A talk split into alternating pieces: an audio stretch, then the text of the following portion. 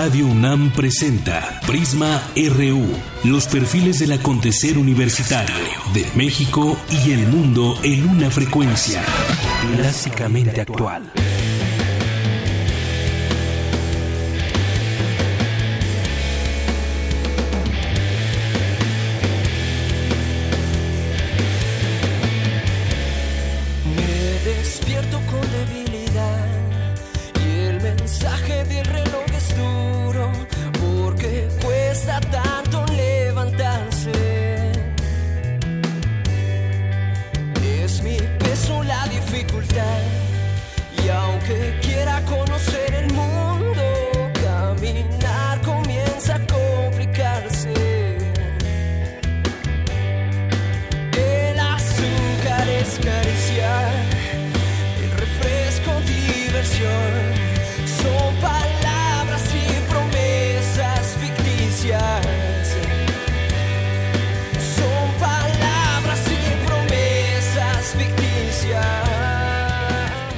Muy buenas tardes, bienvenidos todos a Prisma RU aquí en Radio UNAM en el 96.1 de FM y en www.radiounam.unam.mx. Un gusto saludarles y que nos sintonicen a esta hora. Estamos escuchando de fondo a Rojo Marfil, un grupo mexicano de grunge rock que narra la cotidianidad y las problemáticas sociales. Los integrantes son Eric Huesca en la voz, Ángel Rodríguez en el bajo, Mike Nuna en la batería, David Bejorges en la guitarra.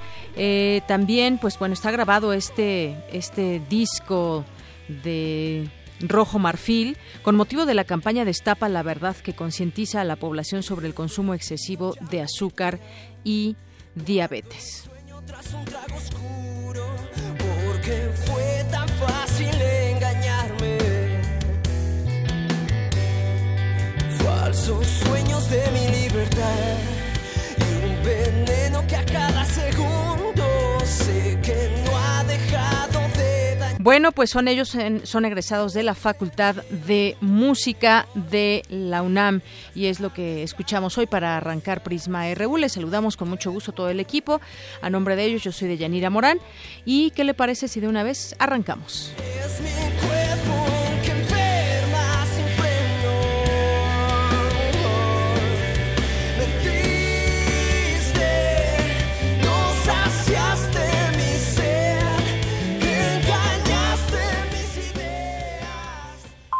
Portada RU.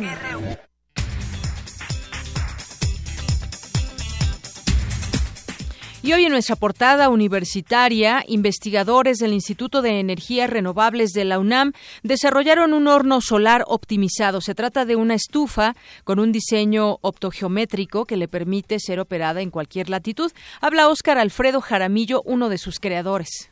Este horno en particular y la patente o lo novedoso es que la geometría permite diferentes posicionamientos y al usuario no se le pide que mueva los espejos porque al momento en que él simplemente acomoda el horno ya la caja está funcionando desde las 9 de la mañana hasta el orden de las 2 de la tarde. Tiempo suficiente para poder colocar el alimento y dejarlo ahí y en este periodo de tiempo se va a lograr la cocción. Entonces uno sale en la mañana, deja sus recipientes, sus ollas express este, adentro del horno y cuando regresa uno a la la comida, si hubo una buena radiación, obviamente vamos a encontrar el alimento totalmente cocido. Bien, y en otra información, el Centro de Adopción de Plantas Mexicanas en peligro de extinción del Jardín Botánico de la UNAM convoca al público en general a crear un vínculo con las plantas. Habla Enrique Lozada, coordinador técnico de la dependencia universitaria. Hay más de 12.000 padres adoptivos y más de 15.000 plantas en adopción. Nosotros tenemos una base de datos. Una vez que tú adoptas, hay que registrarse en una papeleta tu nombre, tu dirección, tu correo electrónico. Es decir, de esa forma mantenemos un contacto estrecho vía redes sociales, vía electrónica, para saber cómo están sus plantas. los cuidados, ¿no? Entonces, que quizás como son plantas que vienen de zonas áridas, de zonas templadas, de condiciones muy distintas, cuando llegan a las casas, a veces no les gusta la luz o le dan un exceso de riego o hay algún hongo o bacteria. Luis López, egresado de la Facultad de Ciencias de la UNAM y creador del recorrido virtual 360 grados, habla sobre el proyecto que permite un paseo por ciudad universitaria integrado con fotografía esférica.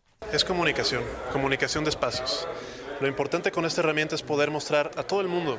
Esto va a quedar abierto a, todo el globo. Entonces, como comentaba hace rato, si yo estoy en China, si yo estoy en Australia, si yo estoy en Europa, yo tengo un acceso virtual a la universidad. Puedo compartir un poco de todo lo que tenemos acá para ofrecer. A jugar con las imágenes, con código, con elementos de interacción. Y bueno, la oportunidad con la universidad también para mí fue un caso muy, muy este, interesante porque fue poner en práctica ya mucha experiencia y muchos descubrimientos que pues he tenido ya por mi lado, ¿no? Este domingo falleció el escritor y periodista René Avilés. Fue catedrático de la UNAM durante cinco décadas. Y hoy en nuestra portada nacional, la Fiscalía General de Veracruz informó que tres de los cuatro jóvenes universitarios desaparecidos desde el pasado 29 de septiembre en Boca del Río fueron encontrados sin vida. La Fiscalía General de Guerrero informó sobre la detención de cinco presuntos responsables del asalto en donde fueron asesinados estudiantes de la normal de Ayotzinapa. El Colegio de México presentó un informe sobre las masacres en San Fernando, Tamaulipas en 2010 y Allende, Coahuila en 2011. Habla el académico Sergio Aguayo, quien encabezó el proyecto. Y si este informe fue posible, se debió a que hubo personas concretas que decidieron apostarle a la empatía y decidieron tomar el riesgo de entregarnos a un equipo sus secretos, sus archivos, dejándonos que los interpretáramos sin que sin ninguna interferencia. Andrés Manuel López Obrador, presidente nacional de Morena, presentará una demanda por daño moral al diario The Wall Street Journal tras publicar que omitió declarar dos departamentos en su declaración 3 de 3. Y hoy el diario Reforma revela que además de aterrizar en helicóptero en un arrecife de Yucatán, el senador Emilio Gamboa Patrón y el coordinador de Puertos y Marina Mercante, Guillermo Ruiz de Teresa, usaron un yate que se adentró en una zona prohibida en el Parque Nacional Alacranes. Esta mañana, padres de familia de la escuela primaria Leonardo Bravo reabrieron las instalaciones y permitieron el paso de los 11 profesores y trabajadores administrativos que fueron cesados por la Administración Federal de Servicios Educativos de la Ciudad de México. La Cámara Nacional del Autotransporte de Pasaje y Turismo denunció que la Secretaría de Comunicaciones y Transportes no aplica la ley contra las empresas irregulares, situación que ha crecido de forma exponencial en los últimos años. Y hoy es el día, hoy es el Día Internacional de la Salud Mental. Mi compañero Isaí Morales nos preparó algo al respecto. ¿Qué tal, Deyanira? Este 10 de octubre se conmemora el Día Mundial de la Salud Mental, con el objetivo de identificar, tratar y prevenir algún trastorno emocional o de conducta. En un momento, más información. Gracias. Y hace 10 años Plutón fue catalogado planeta enano. Más tarde mi compañera Cristina Godínez nos hablará sobre nuevos descubrimientos. Por ahora, un adelanto. Adelante, Cristina. Así es, de Yanira, uno de los polos de Caronte es teñido de color rojo. Los detalles más adelante. Y hoy en nuestra economía y finanzas, el peso inicia la semana en su mejor nivel en casi un mes tras el segundo debate entre los candidatos a la presidencia de Estados Unidos. La cotización interbancaria se ubica en 18 con en 18 pesos con 88 centavos. Aumentó la inflación a 2.97% en septiembre, la más alta en 17 meses. Mi compañero Abraham Menchaca nos tiene los detalles de la información. Abraham. ¿Qué tal, Deyanira? Buenas tardes. El tipo de cambio y el incremento en los productos agrícolas propiciaron que la inflación se ubicara en 2.97% en septiembre. La información más adelante. Gracias. Y en 2016 el monto de las primas de los seguros para automóviles se ha incrementado 18%. Así lo informó la Asociación Mexicana de Instituciones de Seguros. Los precios del barril de petróleo cayeron hoy, alejándose de su máximo nivel en cuatro meses debido a las dudas de que el acuerdo de la OPEP se rompa y genere de nuevo exceso de oferta. Hoy en nuestra, en nuestra información internacional, ayer domingo se llevó a cabo el segundo debate entre los candidatos a la presidencia de Estados Unidos. La demócrata Hillary Clinton acusó a Donald Trump de sexista. No son solo las mujeres, ni solo este vídeo lo que inspira dudas sobre su capacidad para ser presidente, porque también ha señalado con el dedo a los inmigrantes, a los afroamericanos, a los latinos, a las personas con discapacidades, a los prisioneros de guerra, a los musulmanes y a muchos otros. Este es el verdadero Donald Trump. Por su parte, el republicano Donald Trump aseguró que de ganar de ganar la, eh, esta contienda, juzgaría y metería a la cárcel a Hillary Clinton por diversas irregularidades. Si gano las elecciones, daré instrucciones al fiscal general para crear una fiscalía especial que se ocupe de su situación, porque nunca ha habido tantas mentiras, tanta decepción, nunca ha habido algo así. La gente de este país está furiosa. En mi opinión, la gente que lleva años trabajando en el FBI también está muy enojada. El presidente de Colombia, Juan Manuel Santos, anunció que donará el dinero que recibirá como parte del Premio Nobel de la Paz. Este gran premio Nobel viene acompañado de un premio también monetario, 8 millones de coronas suecas. Quiero anunciarles que anoche me reuní con mi familia y hemos tomado la decisión de donar esas 8 millones de coronas suecas para que las víctimas puedan ser reparadas. Vamos a, a decidir eh, obras o fundaciones o, programas que tengan que ver con víctimas y reconciliación. La Real Academia de las Ciencias de Suecia anunció este lunes que el británico Oliver Hart y el finlandés Ben Holmström son los ganadores conjuntos del Premio Nobel de Economía de 2016 por su aporte a la teoría de los contratos. Y hoy en la cultura, Tamara Quirós, ¿qué nos tienes? Buenas tardes. ¿Qué tal, Deyanira y estimado auditorio? Esta tarde eh, nos acompañarán los poetas Manuel Espinosa Zainos, Morela Maneiro y Salgado Marañao para hablarnos del Festival de Poesía Las Lenguas América Carlos Montemayor. Y en nuestra segunda hora hablaremos sobre la locura de la obra Los Náufragos con el director David Salmon. Gracias, Tamara. Y vámonos al adelanto de la información deportiva con Eric Morales. Eric, buenas tardes. Hola Deyanira y amigos de Prisma RU. Hoy en nuestro zarpazo hablaremos sobre la victoria de los Pumas Acatlán en la Liga Mayor de la UNEFA. Además, la selección mexicana de rugby tiene medio boleto para el Mundial de la especialidad. Y Nico Rosberg ganó el Gran Premio de Japón y está cada vez más cerca del campeonato de pilotos en la Fórmula 1. Esta y otra información deportiva más adelante en nuestro zarpazo RU. Muchas gracias, Eric.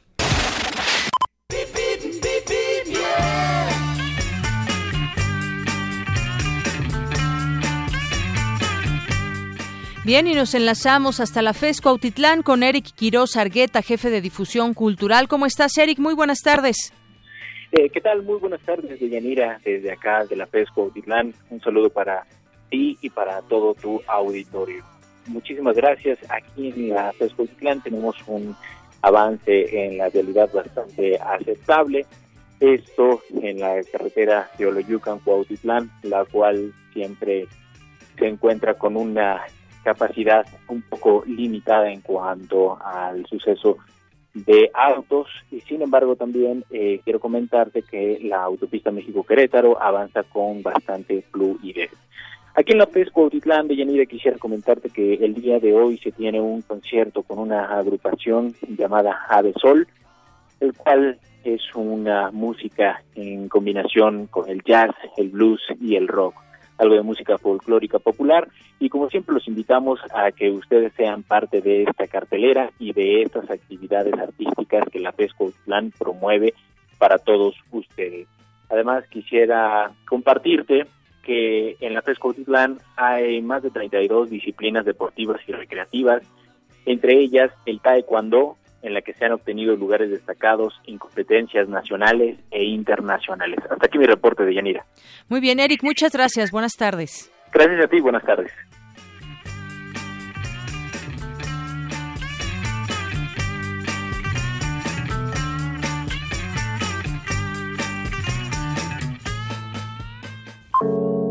Campus RU. Bien, y nos vamos a nuestra sección de Campus RU. En las imágenes que envía la sonda New Horizons se puede apreciar un color rojizo en Caronte, una de las lunas de Plutón. La explicación a esta coloración nos las tiene mi compañera Cristina Godínez. Adelante. Buenas tardes, Deyanira y auditorio de Prisma RU. Plutón fue descubierto en 1930 y su luna, nombrada Caronte, en 1978. Era uno de los nueve integrantes del Sistema Solar. Sin embargo, en 2006, la Unión Astronómica Internacional consideró que no reunía las características para ser considerado un planeta. Con la sonda New Horizons tenemos acceso a imágenes donde se puede apreciar un color rojizo en el polo norte de Caronte. El doctor Alejandro Fara, académico del Instituto de Astronomía de la UNAM, nos explica el porqué de esa coloración. Plutón y todos los componentes que están por ahí, la mayoría es hielo y rocas. Entonces como que uno no se explica por qué tienen una coloración diferente. De hecho, le pusieron el nombre de Mordor a la mancha. Precisamente le están poniendo nombres basados en la obra de J.R.R. Tolkien, El Señor de los Anillos, que es algo así como la Tierra Negra. Y resulta que esta mancha es causada porque Plutón, que está compuesto de nitrógeno congelado, metano y monóxido de carbono, y justamente este metano, cuando se evapora o sale de Plutón, la luna de Caronte lo atrapa y se deposita suavemente en los polos y le da esta coloración rojiza. News Horizon se desplaza a grandes velocidades. Ya salió de Plutón y está llegando al cinturón de Kuiper. Esta sonda nos está enviando información de estos objetos que van a ayudarnos a entender cómo se formó el sistema solar y cómo está evolucionando. Entonces, toda esta información no es que nos aporte algo inmediatamente, pero con el tiempo nos va a permitir tomar decisiones para futuras misiones espaciales y sobre todo entender la formación de nuestro sistema solar que al entenderla podemos proyectarla en la formación de nuevos sistemas solares que están ocurriendo por ahí en el universo y de esa manera en el futuro tengamos que ir a otro sistema solar a colonizar o a vivir porque bueno la Tierra no es eterna y esperemos que el ser humano logre vivir muchos años más en este universo. Todo lo que nos envía la sonda en su recorrido espacial provee a los científicos de nueva información sobre el origen del sistema solar. Este es el reporte. Buenas tardes. Gracias, Cristina. Bueno, pues así las cosas con ese tema de la sonda New Horizons.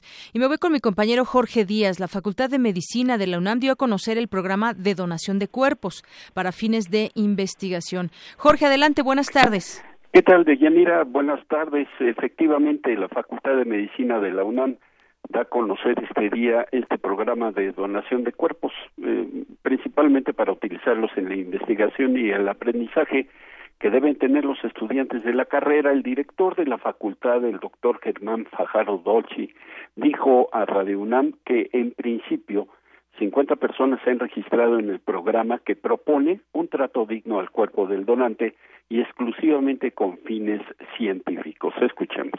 Desde luego que beneficia a la sociedad misma porque los pacientes, cuando llegue el, médico, cuando llegue el cirujano a realizar, algún procedimiento, ya lo realizó antes en el simulador, ya lo realizó antes en una realidad virtual, ya lo realizó en un cuerpo, justamente, que es como lo que estamos fomentando, y con esa garantía de, de haber practicado lo suficiente, llega entonces ya al paciente vivo.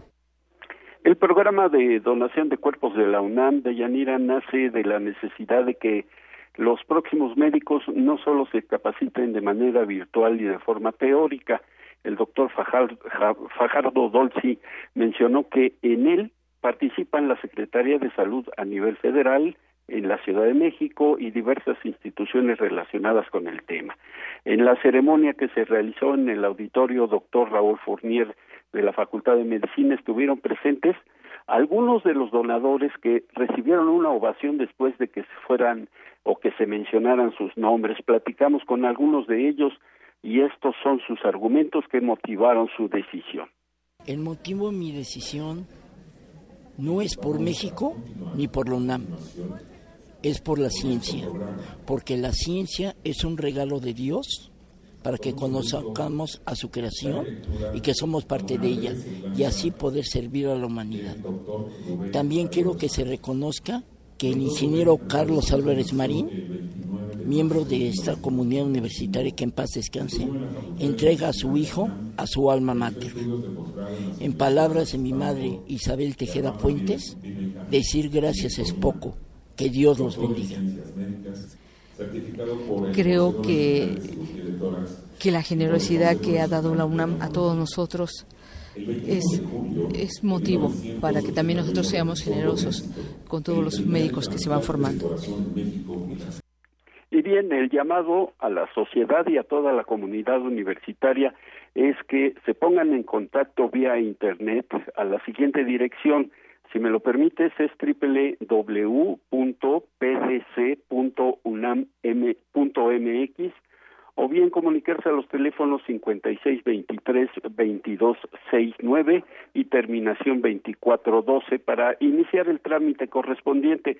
Hay que hacer una aclaración eh, muy pertinente de Yanira. Esta donación se firma en vida, esto es, no serán los familiares de alguien que fallezca quienes eh, donen el cuerpo, sino son personas que en este momento gozan de salud, tienen vida y que deciden que cuando llegue el momento su cuerpo sea utilizado para efectos de eh, investigación y de ciencia. Ese es el reporte que yo tengo. Muchas gracias, Jorge. A ti. Buenas tardes. Bueno, pues nos vamos ahora con mi compañera Ruth Salazar. El búho dejó de cantar. Las letras mexicanas nuevamente están de luto. El escritor, narrador, periodista y catedrático universitario René Avilés falleció este fin de semana. Ruth Salazar nos tiene esta información.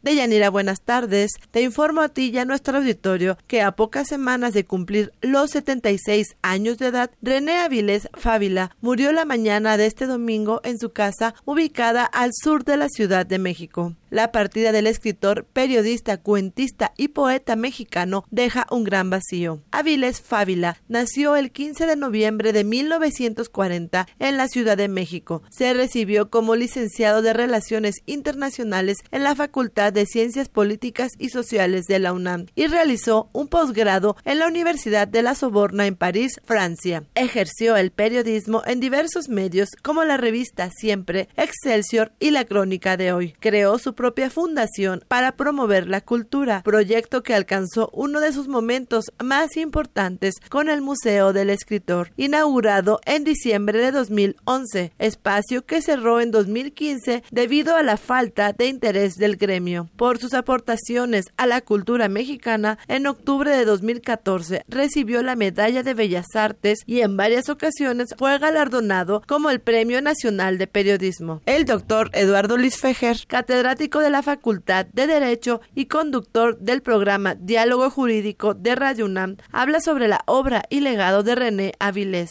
Autor de un sinnúmero de cuentos, de novelas, recuerdo por ejemplo Los Juegos, uno que fue un gran éxito, El Gran Solitario de Palacio, Tantadé, La Canción de Odette, Requiem por un Suicida, El Reino Vencido, El Amor Intangible y muchísimos cuentos.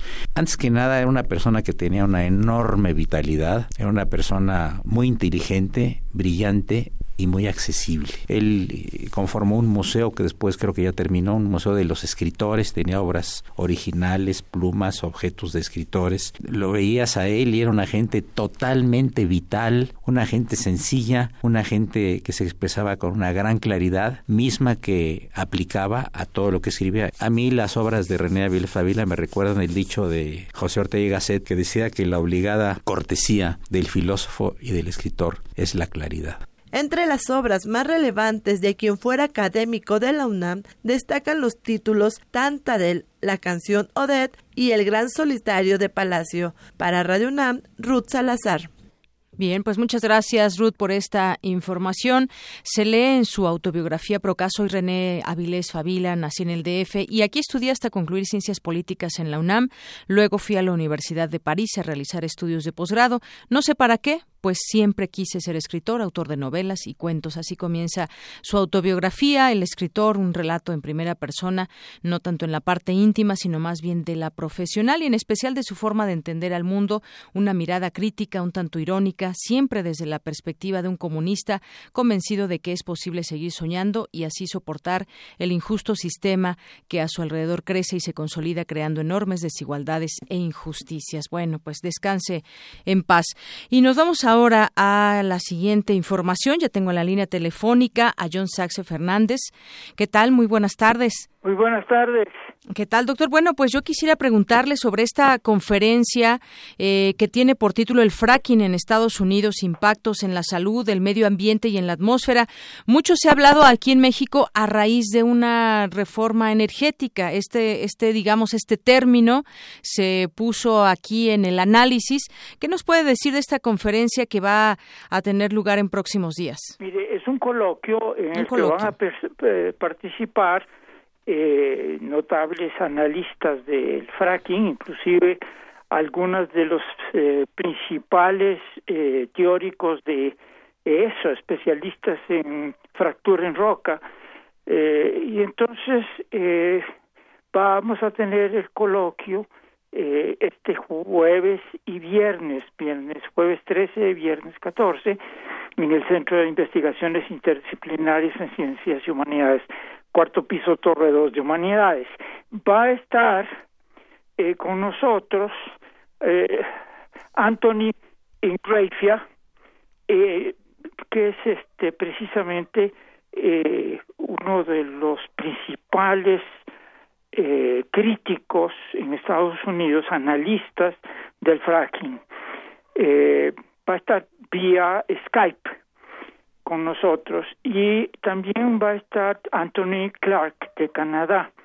Él, sus libros han llamado la atención mundial sobre las arenas bituminosas en Canadá, que es otra fuente enormemente tóxica, como el caso del fracking.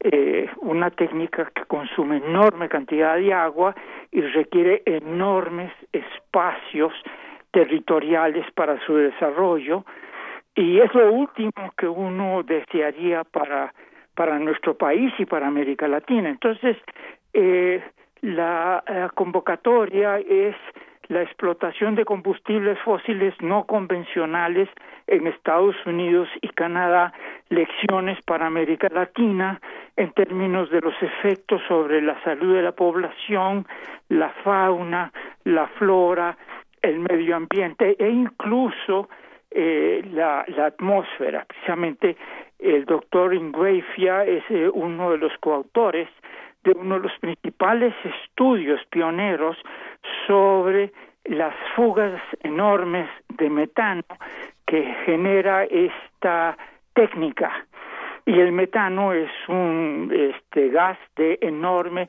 efecto invernadero. Entonces, estos son algunos de los temas que vamos a tratar. Va a venir también con nosotros Seth Shonkoff, que es director ejecutivo de una este, de un instituto de investigación de energías limpias para ver esa temática. También va a estar con nosotros Adolfo Maldonado de Ecuador, que ha estudiado a fondo los efectos de la explotación petrolera convencional y no convencional en la población amazónica ecuatoriana. Eh, también va a estar eh, la, la maestra da Silva, eh, Bianca da Silva, eh, ella se especializa en estudios sobre los efectos de estas este, explotaciones en los grandes cuerpos de agua. Este es un tema en el Amazonas y es brasileña. Es uno de los temas más importantes en el mundo por tratarse del Amazonas de una de las principales fuentes de respiro para el planeta, donde ya se están dando enormes concesiones, 30 por lo menos, para la explotación fracking ahí mismo en el Amazonas, con poniendo en grave riesgo enormes cuerpos de agua y de la foresta. Y va a estar también este eh, un investigador eh, eh, argentino que ha estado estudiando el yacimiento Vaca Muerta, Vaca Muerta Felipe Gutiérrez, para explicarnos también sobre los efectos en Argentina. Entonces tenemos de Estados Unidos, de Canadá e interlocutores ecuatorianos de Argentina y de Brasil eh, todo el, el jueves y viernes de esta semana va a ser realmente eh, algo espléndido. Así es, un, es un coloquio bastante bastante completo y sobre todo vienen personas de estos lugares del mundo que nos que nos está comentando y que sin duda será eh, pues interesante conocer las experiencias que han habido en sus países. En el caso de México es algo digamos eh, podríamos decir de cierta manera nuevo que se llevará a cabo que ya está aprobado pero que sin embargo ha habido distintos grupos que están en contra y nos han dicho por qué los impactos al medio ambiente y no solamente solamente eso, sino también a la salud y en este coloquio pues se podrán pues eh, tener claridad en, en, lo que pasa cuando se lleva a cabo esta práctica que se llama fracking y lo que puede pues lo que puede provocar para el medio ambiente y la salud. Exactamente, va a haber presencia también de afectados ya nacionales porque ya hay este exploración y explotación de este tipo en el país. Entonces vamos incluso a tener otro coloquio el 27 y 28 de este mes, donde van a participar los afectados, las comunidades afectadas de, por esta técnica. Es una técnica devastadora. Donde se utiliza mucho, mucha agua se utiliza enorme cantidad de agua. Estamos hablando de por lo menos entre 9 y 17 millones de litros de agua por pozo que se necesita inyectar. Consume una enorme cantidad de energía y enorme cantidad de espacio y de ahí las modificaciones a las leyes de la llamada reforma energética en la que se asigna a la actividad de explotación energética eh, prioridad sobre cualquier otra actividad vulnerable colocando en una situación muy vulnerable desde el punto de vista legal, jurídico, a las comunidades indígenas y a las comunidades campesinas y pequeños campesinos en todo el país. Así es. Entonces es una situación realmente importante y estamos invitando al público a que se entere de eso. Vamos a también a tener eh, este, una difusión inmediata por medio del el internet, de esta manera que va a ser transmitido eh, para que tengan eh, acceso a, al internet. Este, Muy bien a, todas las a todas las sesiones. Así es, están invitados todas las personas, pero sobre todo también quien no puede asistir puede seguir por redes sociales todo esto que va a suceder, lo que va se va a decir y yo creo que el conocimiento en este caso, conocer qué va qué, qué significa eso del fracking y qué implicaría para México ya con experiencia de otros países, nos vendrá muy bien. Bueno, pues eh, profesor John Saxe Fernández, muchísimas gracias por esos minutos con Prisma RU de Radio UNAM. No, yo soy el agradecido. Muchas gracias a ustedes. Hasta, luego. Buenas tardes. Bueno, pues justamente, mire, en Facebook están en sage con doble i punto unam punto mx, en Twitter también arroba sage doble i UNAM. A través de estas vías también pueden seguir la información de este, de este coloquio del Centro de Investigaciones Interdisciplinarias en Ciencias y Humanidades en el marco de su programa de investigación El Mundo en el Siglo XXI. Este coloquio internacional, Explotación de combustibles fósiles no convencionales en Estados Unidos y Canadá, lecciones para América Latina.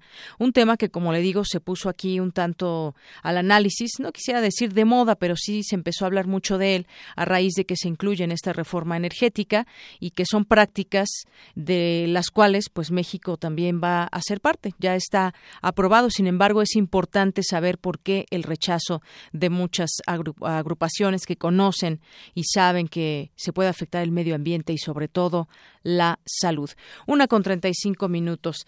Bueno, pues en temas, en otros temas nacionales, ya finalmente se se encontró a estos cuatro jóvenes sin vida que habían desaparecido allá en Veracruz y se habla de que el narco está detrás de este asesinato, de estos asesinatos. Los cuatro jóvenes levantados en Veracruz el 29 de septiembre, todos los cuerpos ya fueron hallados, pero el cadáver de uno no ha sido identificado por sus familiares. Tres no tienen antecedentes delictivos ni se les conoce evidencia alguna que los relacione con grupos delincuenciales, pero uno de ellos no solo tiene un amplio historial de ilegalidades, sino que de acuerdo con investigaciones, estaba involucrado en disputas del crimen organizado y eso habría provocado su secuestro y asesinato junto con dos de sus amigos. Se trataba de Octavio García Barucha, a quien buscaban miembros del cártel de los Zetas por un supuesto adeudo económico. Desafortunadamente, pues se llevaron ahí en el camino a personas que no tenían nada que ver con el narcotráfico.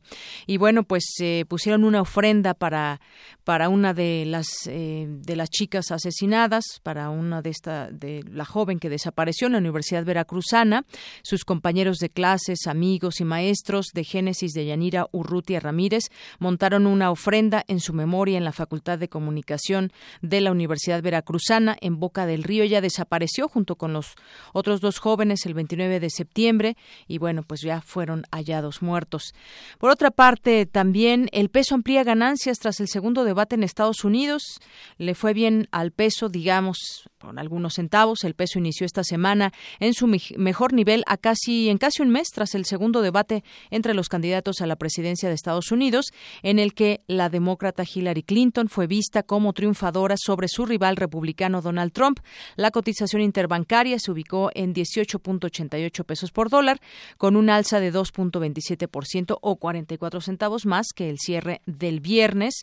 Se trata de su mejor nivel desde el 13 de septiembre. Los principales bancos del país lo venden hasta en 19.67 pesos.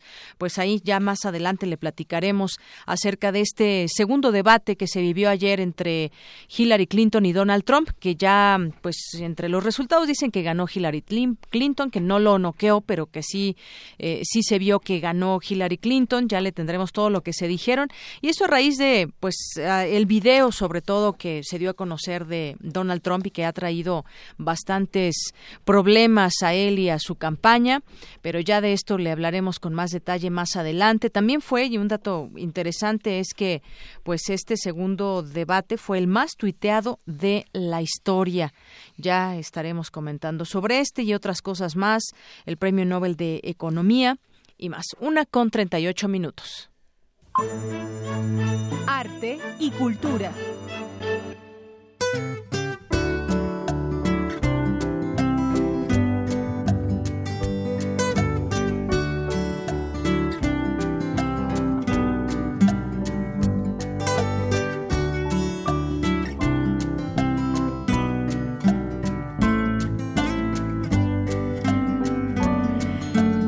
Una con 39 minutos. Tamara, buenas tardes. Deyanira, nuevamente te saludo con mucho gusto. Fíjate que la sala Nezahualcóyotl será sede del séptimo Festival de Poesía Las Lenguas América Carlos Montemayor, evento que se organiza cada dos años desde el 2004. En este festival, la universidad valora y reconoce el papel determinante que en la cultura de México y del continente tienen las lenguas originarias. Y para hablarnos de este encuentro nos acompaña Manuel Espinosa Zainos, poeta, traductor, productor y locutor bilingüe totonaco, originario de Ixtepec, Puebla. También nos acompaña eh, Gladys Potosí, también es poeta, y Salgado Marañao, periodista, compositor y consultor cultural. Bienvenidos y muchas gracias por estar aquí con nosotros en Prisma RU. Bienvenidos. Muchas gracias. Alipunyata Charipaichi, Tukuy Mashikunawan, muchas gracias. Eh, muy buenas tardes con todos, es un placer para mí estar aquí. Mi nombre es Gladys Potosí, eh, soy Quichua Caranqui, vengo de Ecuador en representación de mi pueblo y pues a compartir con ustedes eh, mis textos, nuestra, nuestra vivencia en poesía, ¿no? Bienvenida. Gracias. Salgado, muy buenas tardes. Bienvenido. Buenas tardes, es con mucho gusto que estoy acá en México. es la primera vez que vengo acá a Ciudad del México. Con mucho placer el pueblo muy afectivo y muy hermano del Brasil.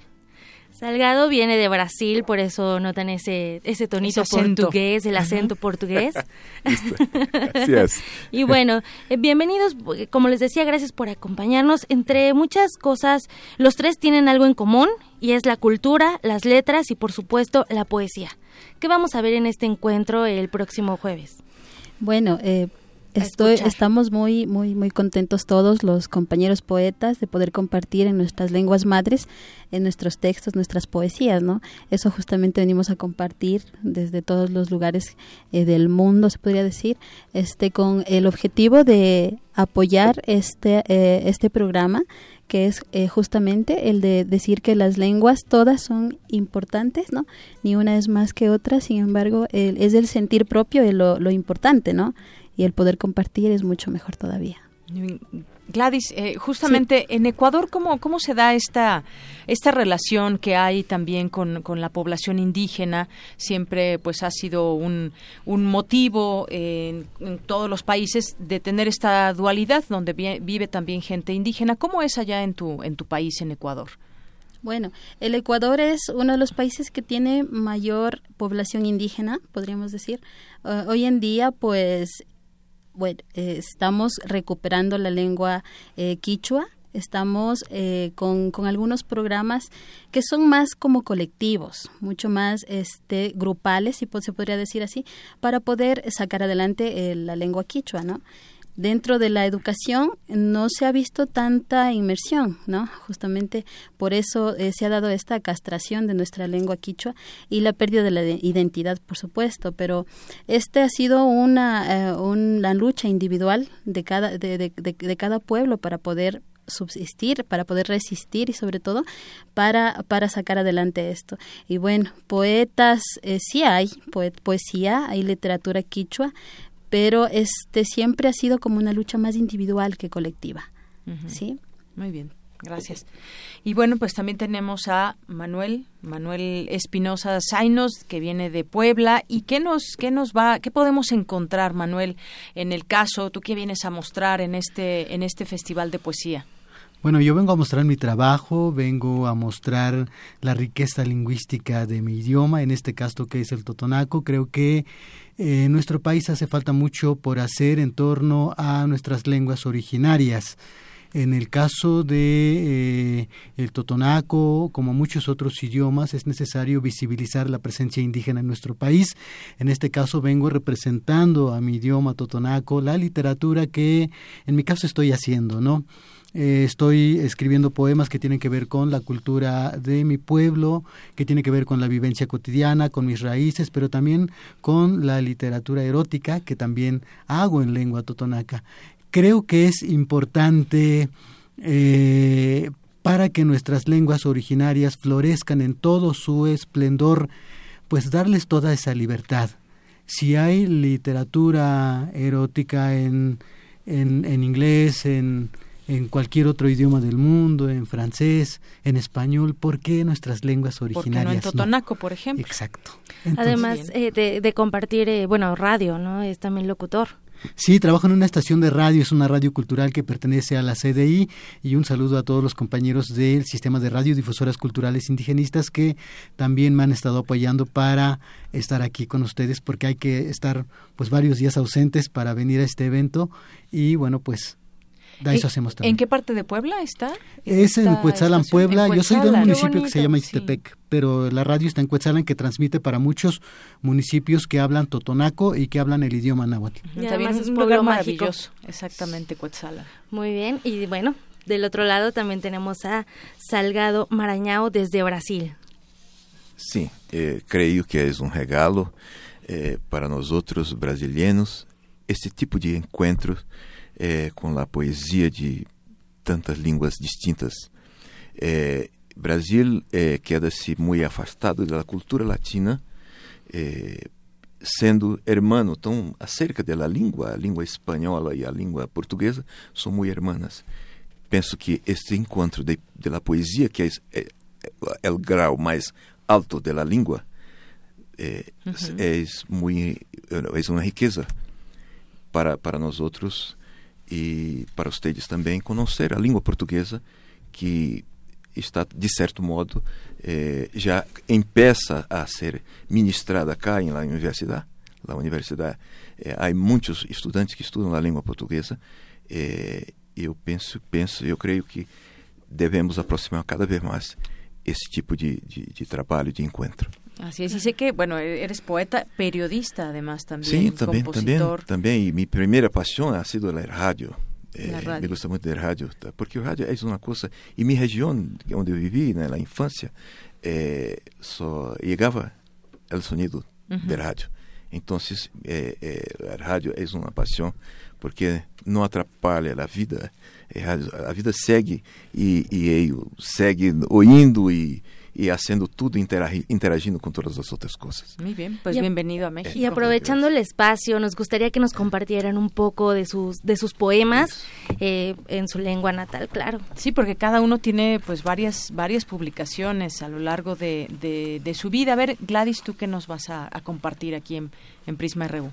Bueno, este, les voy a compartir un, un extracto de la poesía que, que pude compartir con el Museo Mindalae en Quito, Ecuador, y pude también conseguir una nominación eh, de, entre los mejores poemas, ¿no? Escuchamos en quichua. En quichua. Eh, voy a ah. compartir en quichua, luego en español. ya. Warmi wawa pirkachik. Pirkachaki wawago. Wawa yachana wasipi. Uchuta fakishpa kvalparin. Taita inti yachapata yukshin.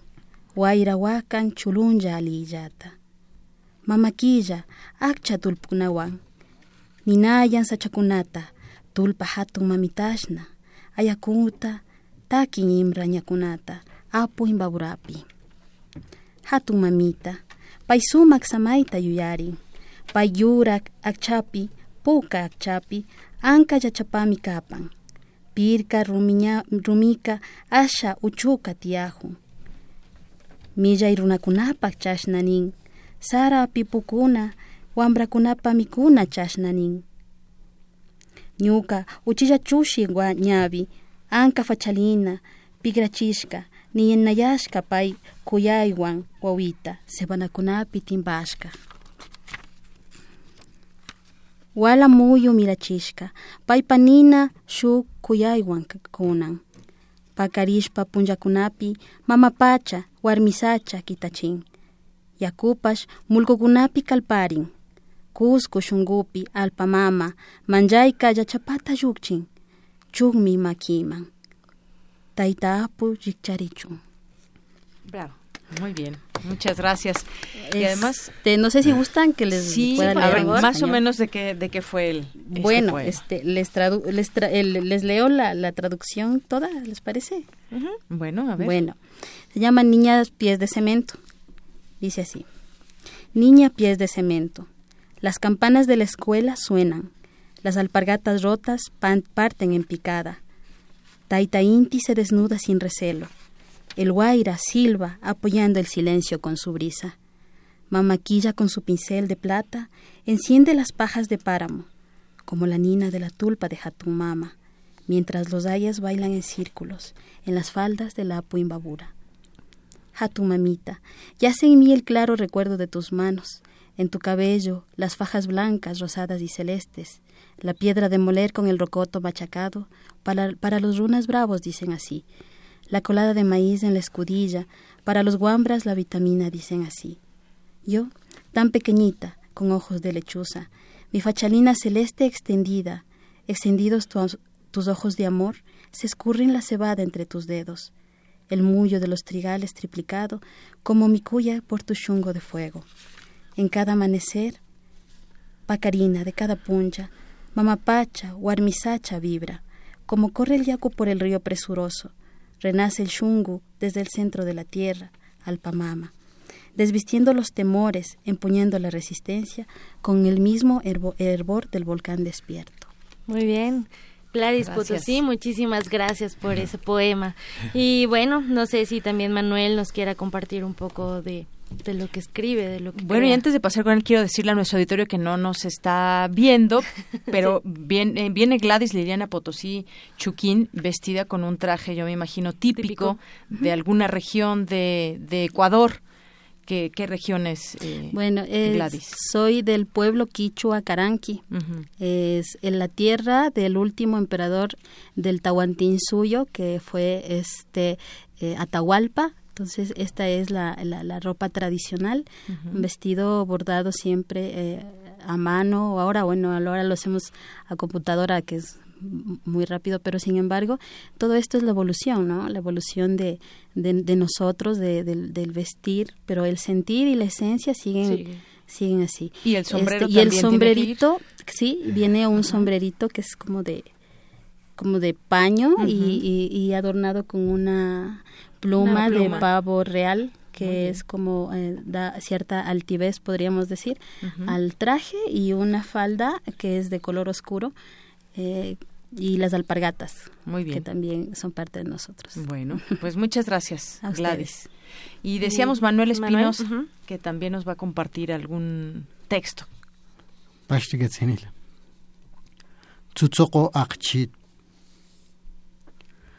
Wakin tapashkin stachanali tampachi.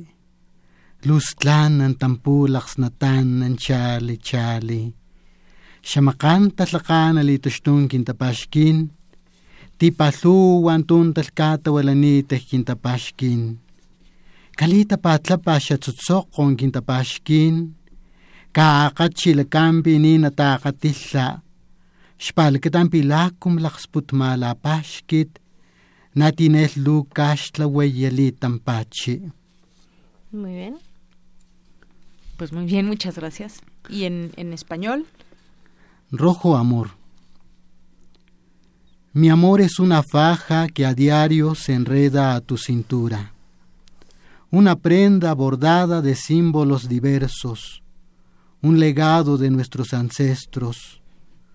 Cubre tu vientre con este rojo amor, amárrale las puntas para que no se deshile, porque en estos tiempos el telar de cintura es una caricia al borde de la extinción. Rojo Amor, Manuel Espinosa. Muchas gracias. Muy bien, está precioso. Sí, y además, bueno, en 1999 fue el primer poemario que, que, publicaste. Eh, se llama Voces de Totonacapan, y no sé cómo se, se pronuncia, pero pues bueno, se llamaba Estachihuincán. Estachihuincán, Lica Totonaco, Cachiquín. Muy bien. Bueno, ese fue el primer poemario que, que escribí. sí, en una colección muy importante que se llama Letras Indígenas Contemporáneas. Muy bien. Bueno, y pues vamos Ahora vamos a, escuchar, claro, con Salgado Marañao. Sí, me voy a empezar leyendo el poema en español, después en portugués. Muy, bien. Vamos a. Lejos duerme el llanto de las cubas tristes, rehén del cenário de la memória. Estou lejos de mim, arrastrado por el sueño e por el abismo, sendo solamente uno que resiste, este Guajanagô. Este Guajanagô de barro, sei que me pertence, pertenece, la estamparia de los dias de ayer, intraduzível como ele nunca e como os dias que me restam. Longe dorme o choro das cacimbas tristes, refém do cenário da memória. Longe estou de mim arrastado ao sonho e ao arbítrio, sendo só este um que remanesce, este Guajanagô das póvoas de sapê, sabendo ser só minha a estamparia desses ontens, intraduzíveis como nunca, e os dias que me restam. É, quando eu digo Guajanagô, estou haciendo uma, uma fusão de dois é, tropos verbales. Del Nagô é de la ascendência africana e Guaja dos Guajajaras indígenas de minha região. Eu sou descendente desse, dos, dos povos, naturalmente com os portugueses. Muy bien, pues excelente. Pues es parte de lo que pueden escuchar en este séptimo Festival de Poesía de las Lenguas de América, Carlos Montemayor, que esta es la séptima ocasión, eh, Tamara, que, así es que la Universidad Nacional Autónoma de México, a través del Programa Universitario de Estudios de la Diversidad Cultural y la Interculturalidad, realiza este Festival de Poesía de las Lenguas de América. Solamente una probadita de lo que será este festival. tres poetas. Eh, bueno, el, jueves a las seis de la tarde en la sala Nezahualcóyotl podrán eh, también convivir con otros eh, poetas, son doce en total. Y bueno, no se pierdan esta oportunidad de acudir. la entrada es totalmente libre, solamente que el cupo es limitado. Así que, bueno, los invitamos a este encuentro. Muchísimas gracias Gladys Potosí, Salgado Marañao y Manuel Espinosa por estar con nosotros esta tarde. Gracias por estar aquí. Bienvenido siempre. Hasta luego. Zarpazo RU.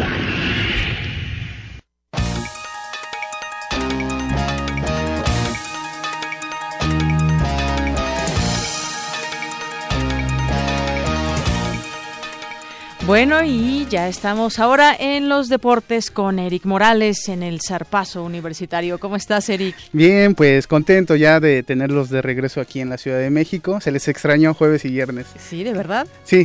Está bien. Muy bien, Eric. Y bueno, Nosotros pues, también. Pero no me trajeron nada, ¿eh?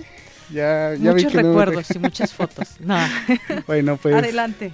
Nos vamos con la información deportiva porque los Pumas Zacatlán consiguieron su tercer victoria del campeonato 2016 de la Liga Mayor de la UNEFA. El equipo de la UNAM derrotó 28 puntos a 18 a los frailes del Tepeyac en el estadio de la FE Zacatlán.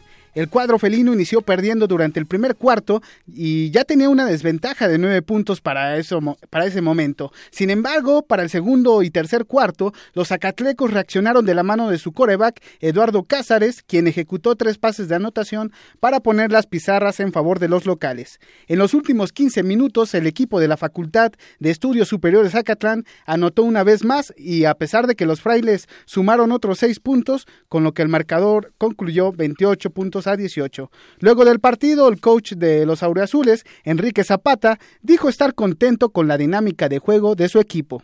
Estuvo complicado el inicio del juego. Afortunadamente los chavos pusieron los pies en el, en el suelo, con la cabeza fría, empezamos a jugar mejor la segunda mitad y afortunadamente sacamos el triunfo.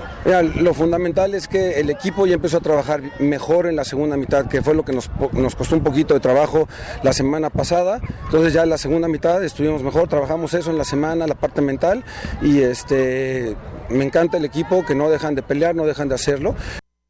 Los Pumas Zacatlán visitarán la próxima semana a los auténticos Tigres de la Universidad Autónoma de Nuevo León. El coreback de la escuadra de la UNAM, eh, Eduardo Cázares, dijo que la actitud será fundamental para sacar la victoria en su visita a los Regios. Mentalmente y en el campo, cada jugada, cada, cada entrenamiento, hacerlo al 100, este, y como te dije, demostrar que podemos, que tenemos el, talento y, y todo el nivel para poder enfrentar a equipos de primer nivel.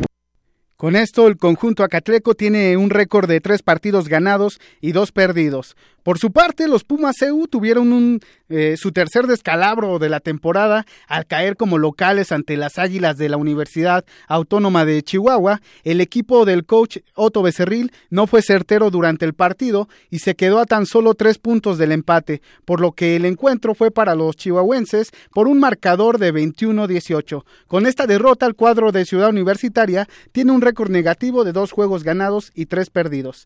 Y ahora nos vamos con información de fútbol soccer de Yanira, porque recuerdas que hace dos semanas los Pumas de la UNAM se enfrentaron a las Águilas del la América. Eh, encuentro que ganó el equipo de Coapa por un marcador de, de 2-1. Pues este fin de semana se volvió a, a, revivir una edición más de este clásico capitalino y en Los Ángeles, California, como parte de esta gira que está haciendo América para celebrar sus primeros 100 años, que se cumplen el, próximo miércoles. Y ahí pues eh, otra vez el equipo de Copa ganó 1-0 frente a, los Pumas. Ni hablar. Y el cuadro de, Francisco Palencia tomó este encuentro como preparación para su siguiente partido en el que visitarán a Toluca en el, en el Estado de México como parte de la jornada número 13 de la Liga MX. Y bueno, pues en la próxima hora te, comento que hablaremos de rugby, de la selección mexicana de fútbol y de Juegos Olímpicos. Muy bien, pues muchas gracias, Eric. Gracias. Buenas tardes.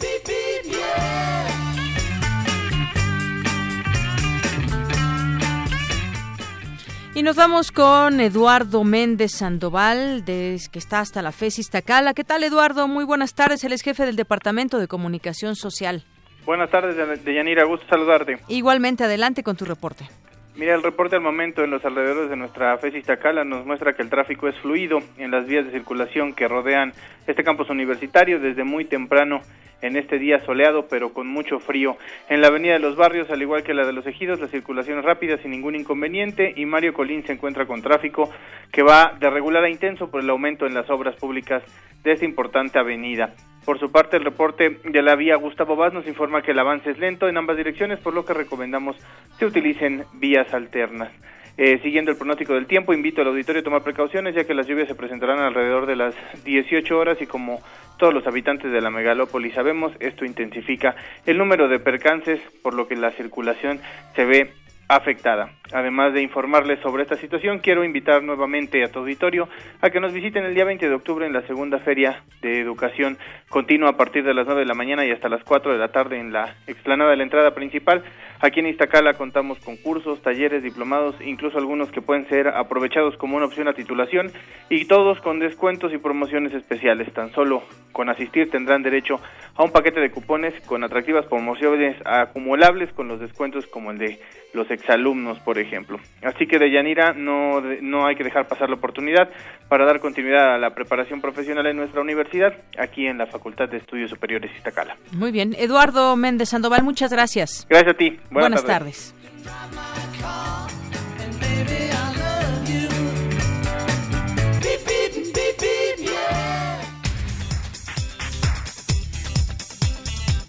Bueno, ya llegamos a la primera hora de Prisma RU y Ruth Salazar nos tiene un resumen. Adelante, Ruth, buenas tardes. Gracias, Deyanira. Buenas tardes. A ti y a nuestro auditorio, este es el resumen.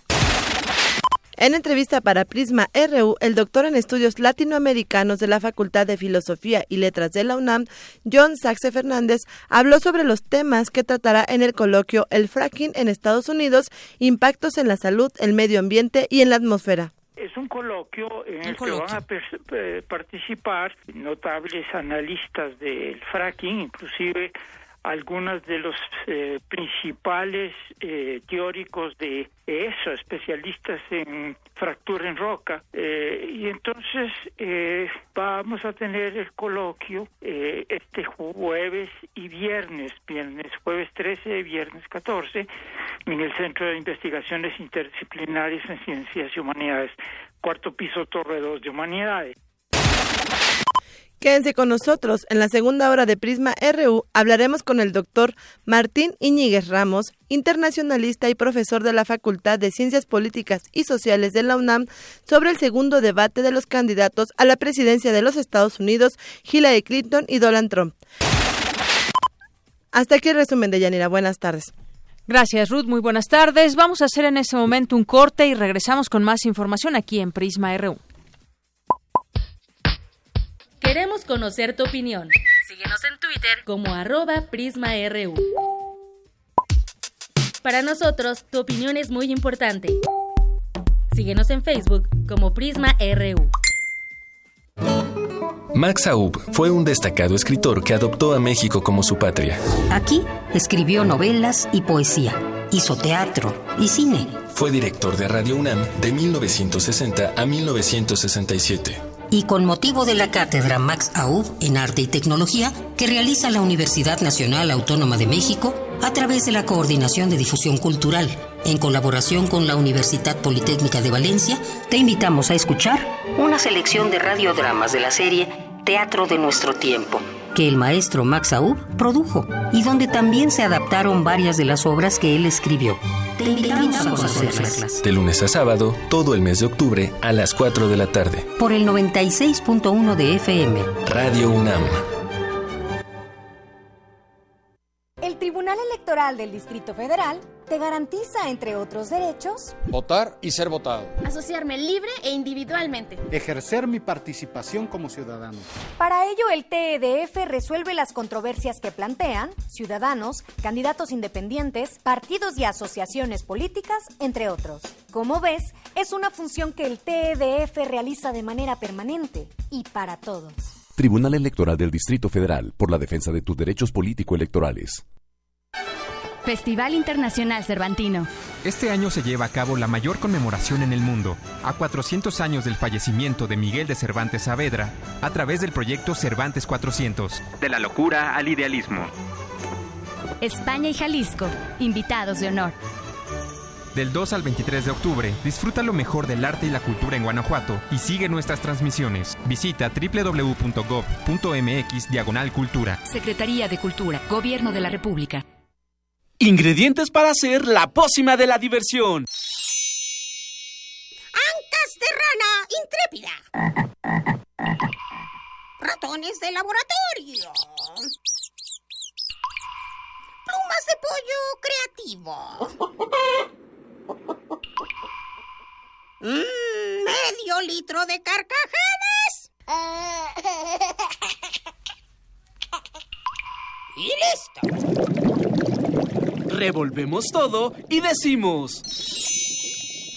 ¡Hocus Pocus! Hocus Pocus, la revista de los peques y no tan peques.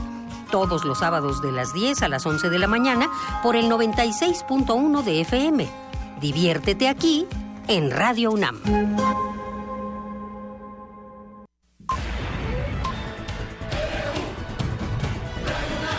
Prisma RU. Para nosotros, tu opinión es muy importante. Síguenos en Facebook como Prisma RU. Bien, pues muchas gracias a las personas que se comunican con nosotros a través de redes sociales. Francisco Flores y Connie Baladés, muchas gracias por comunicarse a través de Twitter. Son las dos con siete minutos.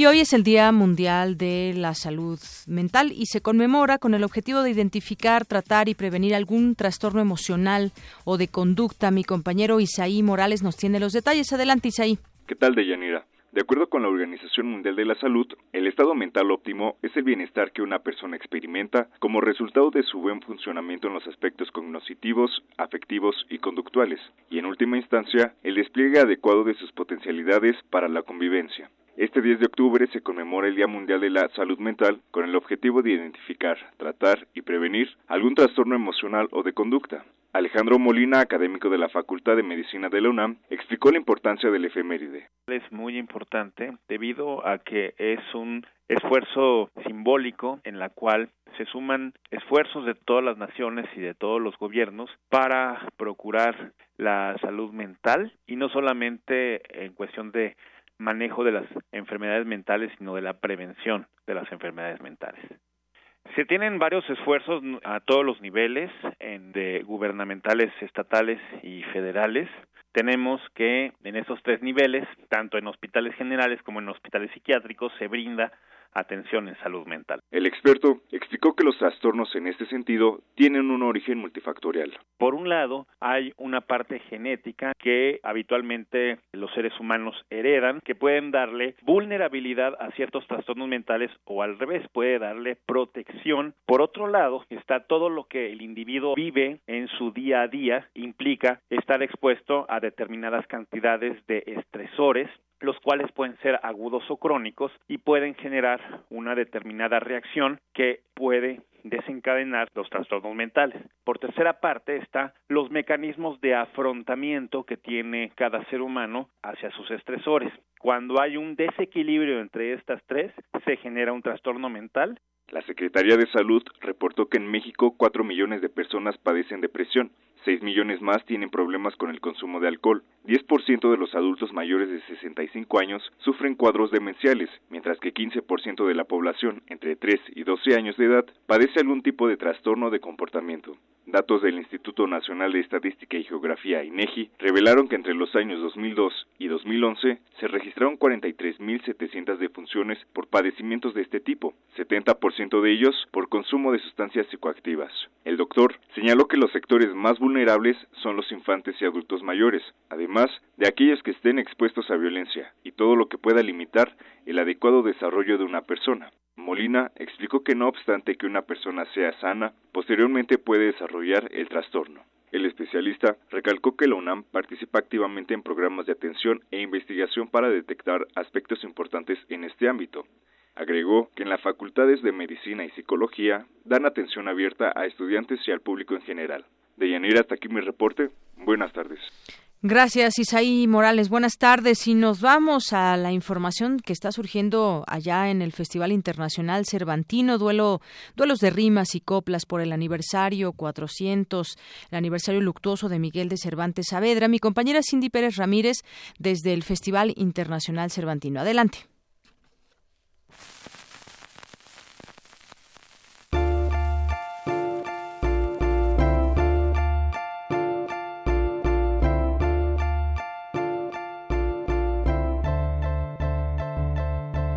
A ritmo de rap, Cervantes quedó inmortalizado en el verde oscuro de los pastitos, uno de los accesos al centro de la ciudad de Guanajuato, que ofrece un paisaje en el que se mezcla lo natural con lo urbano. Las obras del escritor fueron inspiración de seis jóvenes que llegaron a la final del concurso Cervantes en Rap, donde los textos del dramaturgo se mezclaron con las experiencias personales de cada uno de los intérpretes. Escone, Danger, RC, Jesús Camacho, Montiverso y BTA. Tengo brujos de las cuevas de Montesinos, aquí lo voy a hacer en los pastitos. Los que han leído el Quijote habrán tenido este sentido. Oh nocturnas brisas, que mi volátil canto eleva en esta sonrisa, porque yo voy a hacer las cosas como me da la gana, porque yo sí tengo avaricias como Sancho Panza por querer estar solamente en mi casa, con mi familia. La literatura de Miguel de Cervantes Saavedra es ejemplo de la universalidad que incluso puede transformarse en rimas raperas. Así lo demuestra el ganador del certamen, Montiverso. Bienvenidos si ustedes están perdidos, cierren los ojos y abran los oídos. Para que escuchen esta literatura, hoy solamente lo hacemos ya con hermosura. Caminamos en el escenario y por todo el barrio. Nos gusta improvisar y leer a Cervantes diario. Por eso estamos aquí haciéndolo bien, tratando este freestyle y siempre dando el 100. El tiempo va lento y fluye como yo, como las novias del tiempo jamás se llevó. Estoy ahí escondido en el fucking cerro, me llaman el el joven odontólogo es contundente en sus versos. Cervantes se murió, pero no perdió la cordura. Él no está muerto, pues nos dejó su escritura. Para Radio UNAM, Cindy Pérez Ramírez. Gracias, Cindy. De ahí me voy con mi compañero Antonio Quijano porque reconocen a Juliana González por su octagésimo natalicio. Por ese motivo se realiza un coloquio que lleva su nombre allá en Ciudad Universitaria. Ahí estuvo mi compañero Antonio Quijano quien nos tiene esta información. Adelante, Toño. ¿Qué tal, Deyanira? Buenas tardes a nuestro auditorio. La doctora Juliana González es una universitaria excepcional, sin límites en su curiosidad y su reconocimiento va más allá de la Facultad de Filosofía y Letras, donde fue directora de 1990 a 1998, señaló el rector Enrique Graue al inaugurar el coloquio en honor de la universitaria por su octogésimo aniversario. Ella ha vivido y ha sido para la universidad, y la universidad la ha hecho suya. Usted sabe muy bien, doctora González, que es un ícono en la universidad. Que siga siendo como es, maestra. La gran humanista, la filósofa y la maestra que siempre ha hablado con el genuino espíritu de nuestra raza.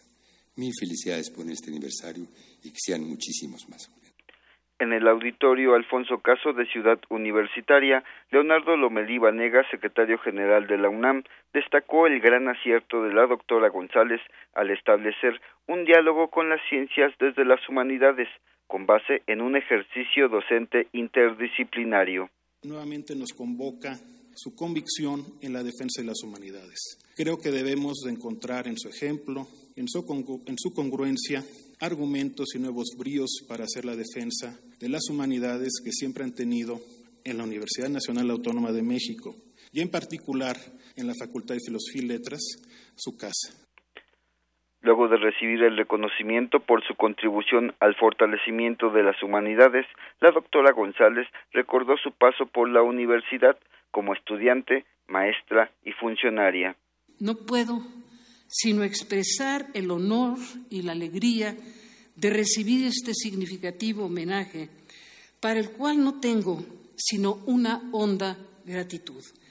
Me he atrevido a comunicar estos breves hitos de mi experiencia como universitaria y de mis vivencias personales y subjetivas, porque estoy cierta de que, de alguna manera, pueden tener resonancia para muchos de los aquí presentes con quienes comparto el mundo de los perennes valores universitarios.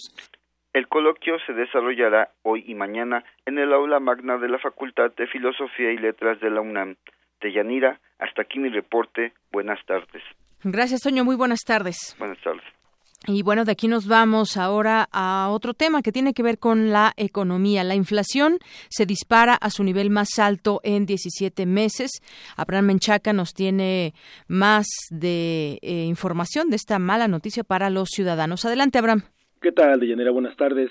El tipo de cambio y el incremento en los productos agrícolas propiciaron que la inflación se ubicara en 2.97% en septiembre, lo que representó su nivel más alto desde abril del año pasado, cuando alcanzó 3.06%. Para el doctor José Luis Martínez Marca, académico de la Facultad de Estudios Superiores Aragón, la tendencia alcista se mantendrá en lo que resta del año. Si bien es cierto que la inflación es baja, me parece que lo más importante no es tanto lo que haya sucedido en este mes de septiembre, sino lo que nos debe de preocupar un poco más es las repercusiones que puede tener de seguir manteniéndose fluctuante el tipo de cambio, que básicamente está obedeciendo, pues no a los fundamentos macroeconómicos de crecimiento económico, de producción, etcétera, sino más bien a efectos especulativos derivados de las elecciones en Estados Unidos, en donde pues básicamente casi está amarrado el movimiento cambiario respecto a las declaraciones de Trump o de las encuestas que tenga Trump. Entonces, este, podríamos esperar eh, y ojalá y no suceda que Trump no gane, porque de lo contrario el tipo de cambio se iría pues por encima de los 20 pesos y esto sí tendría repercusiones más amplias, pudiendo llegar la inflación a, a un nivel cercano al 4, cuatro y medio por ciento. Al respecto de Yanira, el maestro Luis Lozano, académico de la Facultad de Economía del UNAM, señaló que esta situación afectará directamente a la población más vulnerable, pues se refleja en la canasta básica. Son los productos básicos los que se incrementan de manera más sistemática y en mayor, mayor monto, mayor cantidad. Entonces, eh, las personas que tienen menor nivel de ingreso son más afectadas. Desde el mes de noviembre empiezan a subir los precios poco más debido, por ejemplo, a la cuestión de que vienen las, lo, los aguinaldos, aumentan los precios de base en noviembre y sobre todo en diciembre. Todavía en enero este, también hay un remanente de incremento de precios, este, un aumento de precios también importante. Con el dato de septiembre, la inflación suma 17 meses dentro del objetivo anual planeado por el Banco de México, que es de un 3%. No obstante, los últimos resultados han destacado una tendencia al alza que podría llevar este índice a la meta antes de que concluya 2016. Deyanira, la información que tengo. Buenas tardes. Gracias, Abraham. Muy buenas tardes. Y pues nuestro Vox Populi del día de hoy tiene que ver justamente con pues la economía y tiene que ver con el debate, cómo afectan, por ejemplo, ya hemos visto en momentos atrás cómo el peso se ha disparado y bueno, hay muchas razones por las cuales han dicho los expertos que incluso tiene que ver también de pronto repuntes de Donald Trump y declaraciones. Pues cómo crees que afecta a la economía eh, pues el eh, el debate. ¿Cómo afecta el debate a la economía o crees que afecta? Eso fue lo que nos respondieron.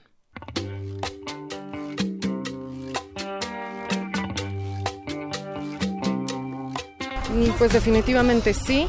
¿Por qué? Pues por las políticas que tiene cada uno de los candidatos, en especial pues las del señor Trump, pues son además de ridículas, ¿no? Porque ni siquiera está dando un sustento de por qué está tomando esas decisiones o por qué propone esas decisiones, sino son como a beneficio particular y en, una de esas hasta mofa de nosotros, ¿no? Pero bueno, las de la señora eh, Hillary Clinton, no, la verdad es que las desconozco, pero parece que como nada más hay bueno y medio malo, pues será el, digo malo y medio bueno, pues será el medio bueno. Pues en mi opinión yo creo que sí va a afectar eh, eh, la persona que, que, gane definitivamente. Bueno, hemos visto hasta el momento que sí ha determinado un poco eh, la inflación del dólar, ¿no? Y que eso afecta de cierta forma a la economía de cada uno de nosotros, ¿no? Aquí del país. Claro que perjudica, somos, somos un país vecino, entonces como consecuencia cualquier relación política que exista eh, entre México y Estados Unidos va a cambiar, sea el presidente que sea. La situación de Trump y la situación de Hillary Clinton es muy diferente y las, las perspectivas son hasta cierto modo diferentes, pero al final de cuentas ellos buscan las políticas, ¿no? Siempre van a ser las políticas de Estados Unidos, así afecten o no a, México, eso va a ser independientemente de quién gane, ¿no? Las políticas económicas, sociales, políticas que Estados Unidos maneje van a ser para Estados Unidos y a Estados Unidos no le importa eh, si afecta a México. Habrá relaciones, pero en primer lugar Estados Unidos, gane quien gane. Nosotros debemos estar conscientes que los problemas los tenemos que resolver nosotros mismos. Todo lo que eh, se avance depende de nosotros, no de otros países. Debemos estar conscientes de hacer lo mejor para nosotros y no depender de otros países. Pues yo creo que sí va a afectar, ¿no? Tanto en lo económico como en la parte poblacional para todos los mexicanos, ¿no? Gane quien gane, como dices, pues va a ser este, una decisión que afecta a México.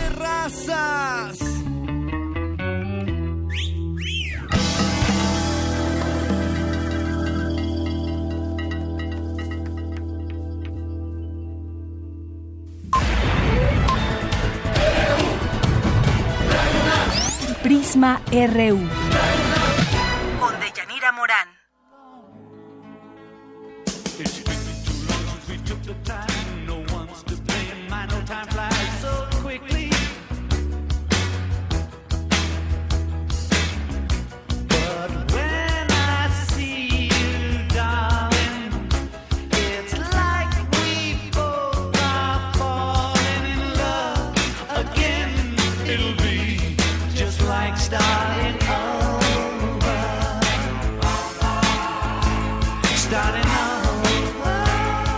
Bien, pues estamos escuchando a este hombre que fue un fiel activista por la paz mundial y el creador del himno en contra de las guerras, John Lennon, que nació un día como ayer, 9 de octubre de 1940, estaría cumpliendo 76 años.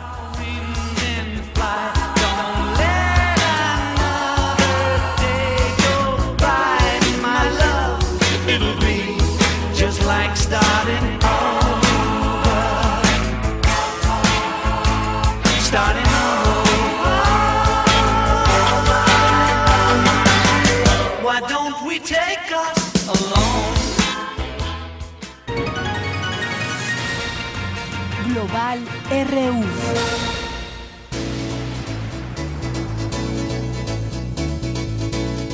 Y ayer se vivió el segundo debate presidencial en los Estados Unidos, donde los candidatos cruzaron acusaciones personales más que propuestas. Hillary Clinton no pudo noquear a Donald Trump y lo deja respirar un round más. Mi compañero Rafael Arce nos tiene esta información. Hola Deyanira, un saludo al auditorio. El tema migratorio y los hispanos quedaron fuera de la Universidad Washington en San Luis, Missouri, en el segundo cara a cara entre la demócrata Hillary Clinton y el republicano Donald Trump. Encuentro definido por una guerra de invectivas que degradó en un hecho inédito en el nivel de un debate presidencial en Estados Unidos. Se hizo presente el escándalo desatado por el video difundido en horas previas en el que Trump habló mal de las mujeres. No habían transcurrido ni cinco minutos y se disculpó. Su estrategia, pasar a otro tema. Y usted actuó sobre diferentes eh, intentos eh, de acoso sexuales. ¿Usted dijo algo de eso? Bueno, lo que yo dije, esta es una conversación, fue una conversación informal. No me siento orgulloso de esto. Le he pedido disculpas a mi familia, al pueblo estadounidense. No me siento orgulloso de esto. Pero esto fue una conversación de vestuario. Francamente, cuando tenemos gente que la están ahogando en jaulas, cuando tenemos problemas tan graves en todo el mundo, cosas tan terribles que están ocurriendo. A sabiendas de que era el momento para irse con todo contra su rival, Clinton refrendó que alguien así no es bueno para Estados Unidos. Es el verdadero Donald Trump, asestó. Bien, al igual que todos, llevo 48 horas pensando acerca de lo que escuchamos y vimos. Con los anteriores eh, candidatos eh, republicanos a la presidencia, yo estaba en desacuerdo con ellos en sus políticas y a veces en sus principios, pero jamás cuestioné si eran capaces de prestar servicio. Donald Trump es diferente. Dije en junio que él no estaba captado para ser presidente ni comandante en jefe. El republicano, quien la mayor parte la pasó de pie con una actitud nerviosa, intentó salirse del asunto y habló de las mujeres, pero las mujeres de Bill Clinton, en un debate bajo un formato de town hall. Como le dije, esta fue una conversación de vestuario. Soy una persona que tiene un profundo respeto por la gente, por mi familia, por mis compatriotas. No me siento orgulloso de esto, pero esto es algo que ocurrió. Y si ustedes ven el caso de Bill Clinton, hizo cosas peores. Las cosas que él ha hecho a las mujeres. En la historia de nuestra política, en nuestra nación, no ha habido alguien que haya sido tan acusado por tantas mujeres. Clinton, casi siempre sentada, escuchó atenta y sonrió con ironía. Esta vez sí lo vio de frente. En una ocasión, él le cedió la palabra porque adujo soy un caballero, lo que provocó las carcajadas de algunos de los presentes. Ya habían transcurrido casi 30 minutos de acusaciones sin propuestas. Trump aprovechó la pregunta de un asistente para criticar el programa de salud de Obama. Es muy malo, aseguró. Es catastrófico en muchos aspectos, pero ella quiere adoptar este modelo, mediante el cual esencialmente el gobierno lo maneja todo. Hillary Clinton ha estado en esto desde hace años. El primer paso fue el Obamacare y es un desastre absoluto. No solamente las primas han alcanzado niveles sin precedentes, sino que los deducibles también están aumentando. Clinton prometió trabajar por un país incluyente y que, a diferencia de Donald Trump, quien dijo tiene una visión miope de la sociedad, gobernará para todos por igual. Eso sí, con procesos de verificación minuciosos y del empresario que no paga impuestos, dijo. Una porción equitativa. Todo lo que acaban de escuchar de Donald no es cierto y pido disculpas de tener que repetir esto, pero él vive en una realidad alternativa. Y me divierte escuchar de alguien que no ha pagado impuestos durante 20 años y ver cuáles son sus planes. Trump, un tanto cínico, dijo que se beneficia de los privilegios que Clinton le da a sus amigos. Reiteró que el Tratado de Libre Comercio ha sido el peor de los acuerdos con México y que meterá a la cárcel a Clinton por mentirosa. Ella aseguró que la gente se le acerca para manifestarle su temor de que Trump sea presidente. Hubo un momento cálido. A pregunta expresa, ambos hablaron bien uno del otro. Fíjese, yo respeto a sus hijos. Sus hijos son personas sumamente capaces y dedicados.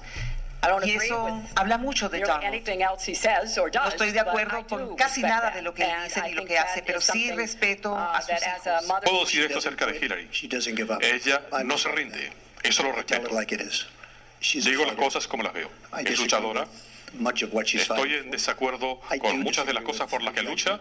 Estoy en desacuerdo con su criterio en muchos casos, pero ella lucha, ella no se rinde y me parece que eso es algo muy positivo. Las preguntas fueron hechas por los asistentes y a través de redes sociales. Ningún latino y ninguna sobre migrantes. De Yanira, hasta aquí mi información.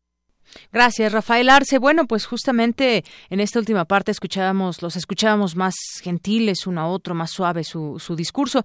Bueno, ya salió a hablar la jefa de campaña de Donald Trump, Conwyn Kellyanne, y dijo que los ataques de Trump contra la exsecretaria de Estado eran una manera de canalizar las frustraciones que escucha de miles de votantes.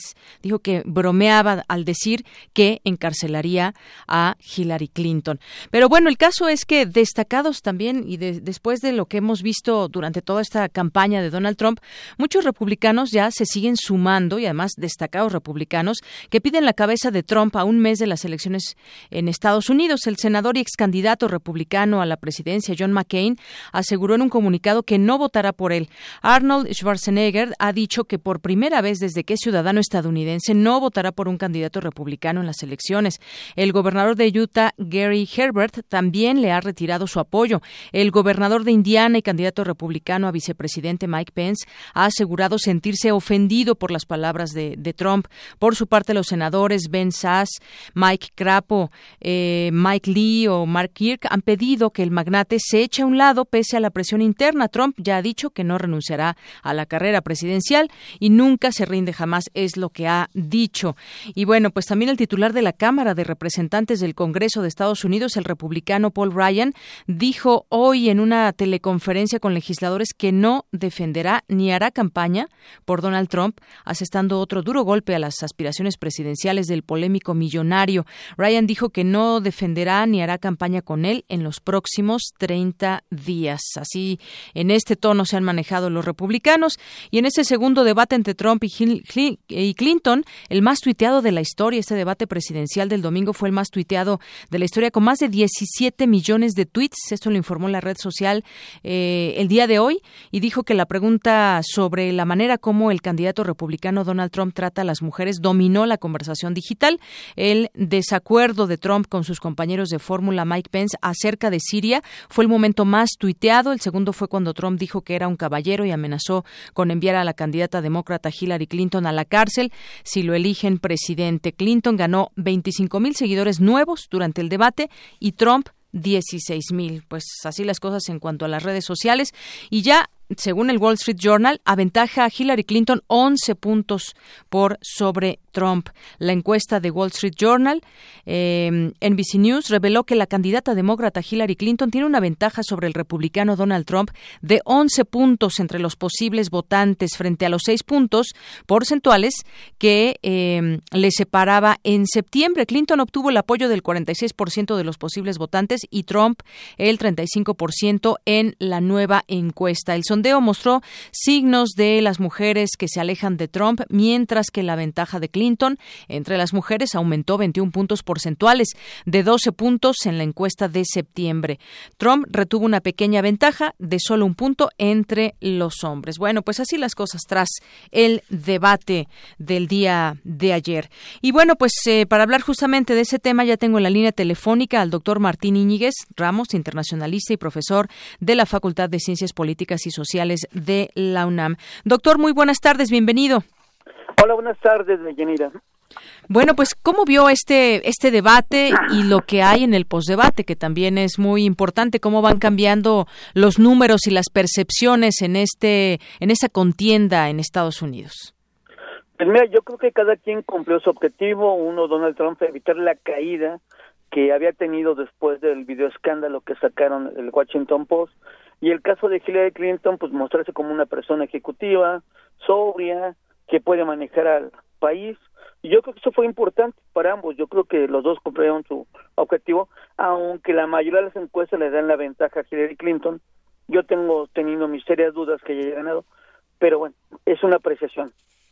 Así es, es una apreciación, e, eso es como, digamos, el sentir incluso de algunas de las encuestas de la gente, esto va avanzando, es el segundo debate, pero pues de nueva cuenta hay esa, esa sensación de que gana, que, de que gana Clinton y creo que ha venido a afectar esta campaña de Donald Trump, en primer lugar ese, ese video y sus dichos que le, pues que tienen mucha repercusión, al menos mediática. No, claro, y acá viene el grave problema de él, ¿no? Que ha sido su propia boca lo que lo ha hecho perder, ¿no? Entonces, esto es una parte de lo que debemos analizar, que también, así como lo ha hecho caer, también lo ha hecho estar donde está, digo. Donald Trump se dedica a las cuestiones mediáticas, se dedica a los reality show, y gran parte de lo que él ha logrado hacer es poner en la agenda mediática lo que él ha querido poner. Y esto es culpa de los medios que reproducen lo que él dice. Entonces yo creo que aquí hay que entender lo que él, él ganó él pierde ganando. Sí. No sé si me explico. Sí, sí, sí, se, explica y además, bueno, lo que decía muy importante y como decimos en México, el pez por su boca muere y, y además también ha habido una reacción que hay que no hay que perder de vista que tiene que ver con que los republicanos o republicanos que, que son digamos sobresalientes que han tenido o tienen algún cargo, pues están diciendo que no van a apoyar a Donald Trump.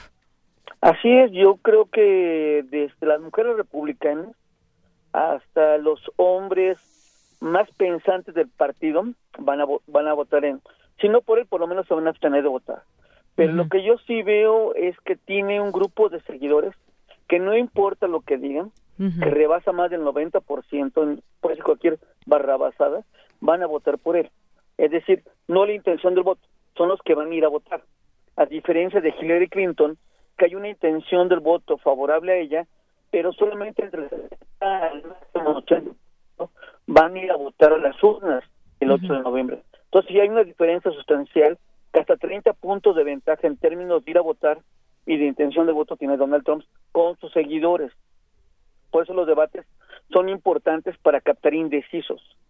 Y eso es gran parte para que son este tipo de debates mediáticos. Entonces yo creo que aquí hay que entender que no termina eso hasta que termina, ¿eh? Y pensar que ya ganó Hillary Clinton, por más ventaja que le den las encuestas, será el peor error que ella pudiera cometer y bajar la guardia. Frente a un personaje que es mediático. Así es, pues ya veremos el siguiente el siguiente debate porque como bien apunta doctor, el pues ese eh, porcentaje de indecisos también muchas veces ha definido algunas elecciones y vamos a ver cómo se siguen moviendo los números, porque eso sí sin duda es muy importante. Yo creo que ambos tienen seguidores fijos, digan lo que digan, hagan lo que hagan.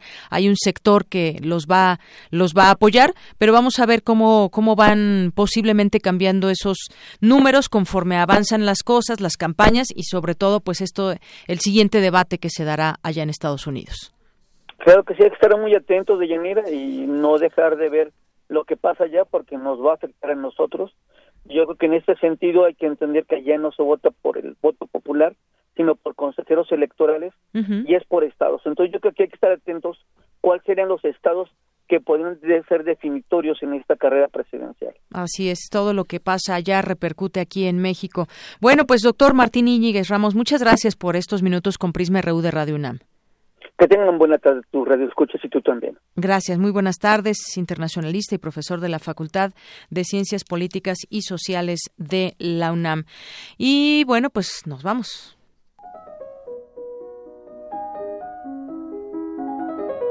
Cartografía RU con Otto Cázares.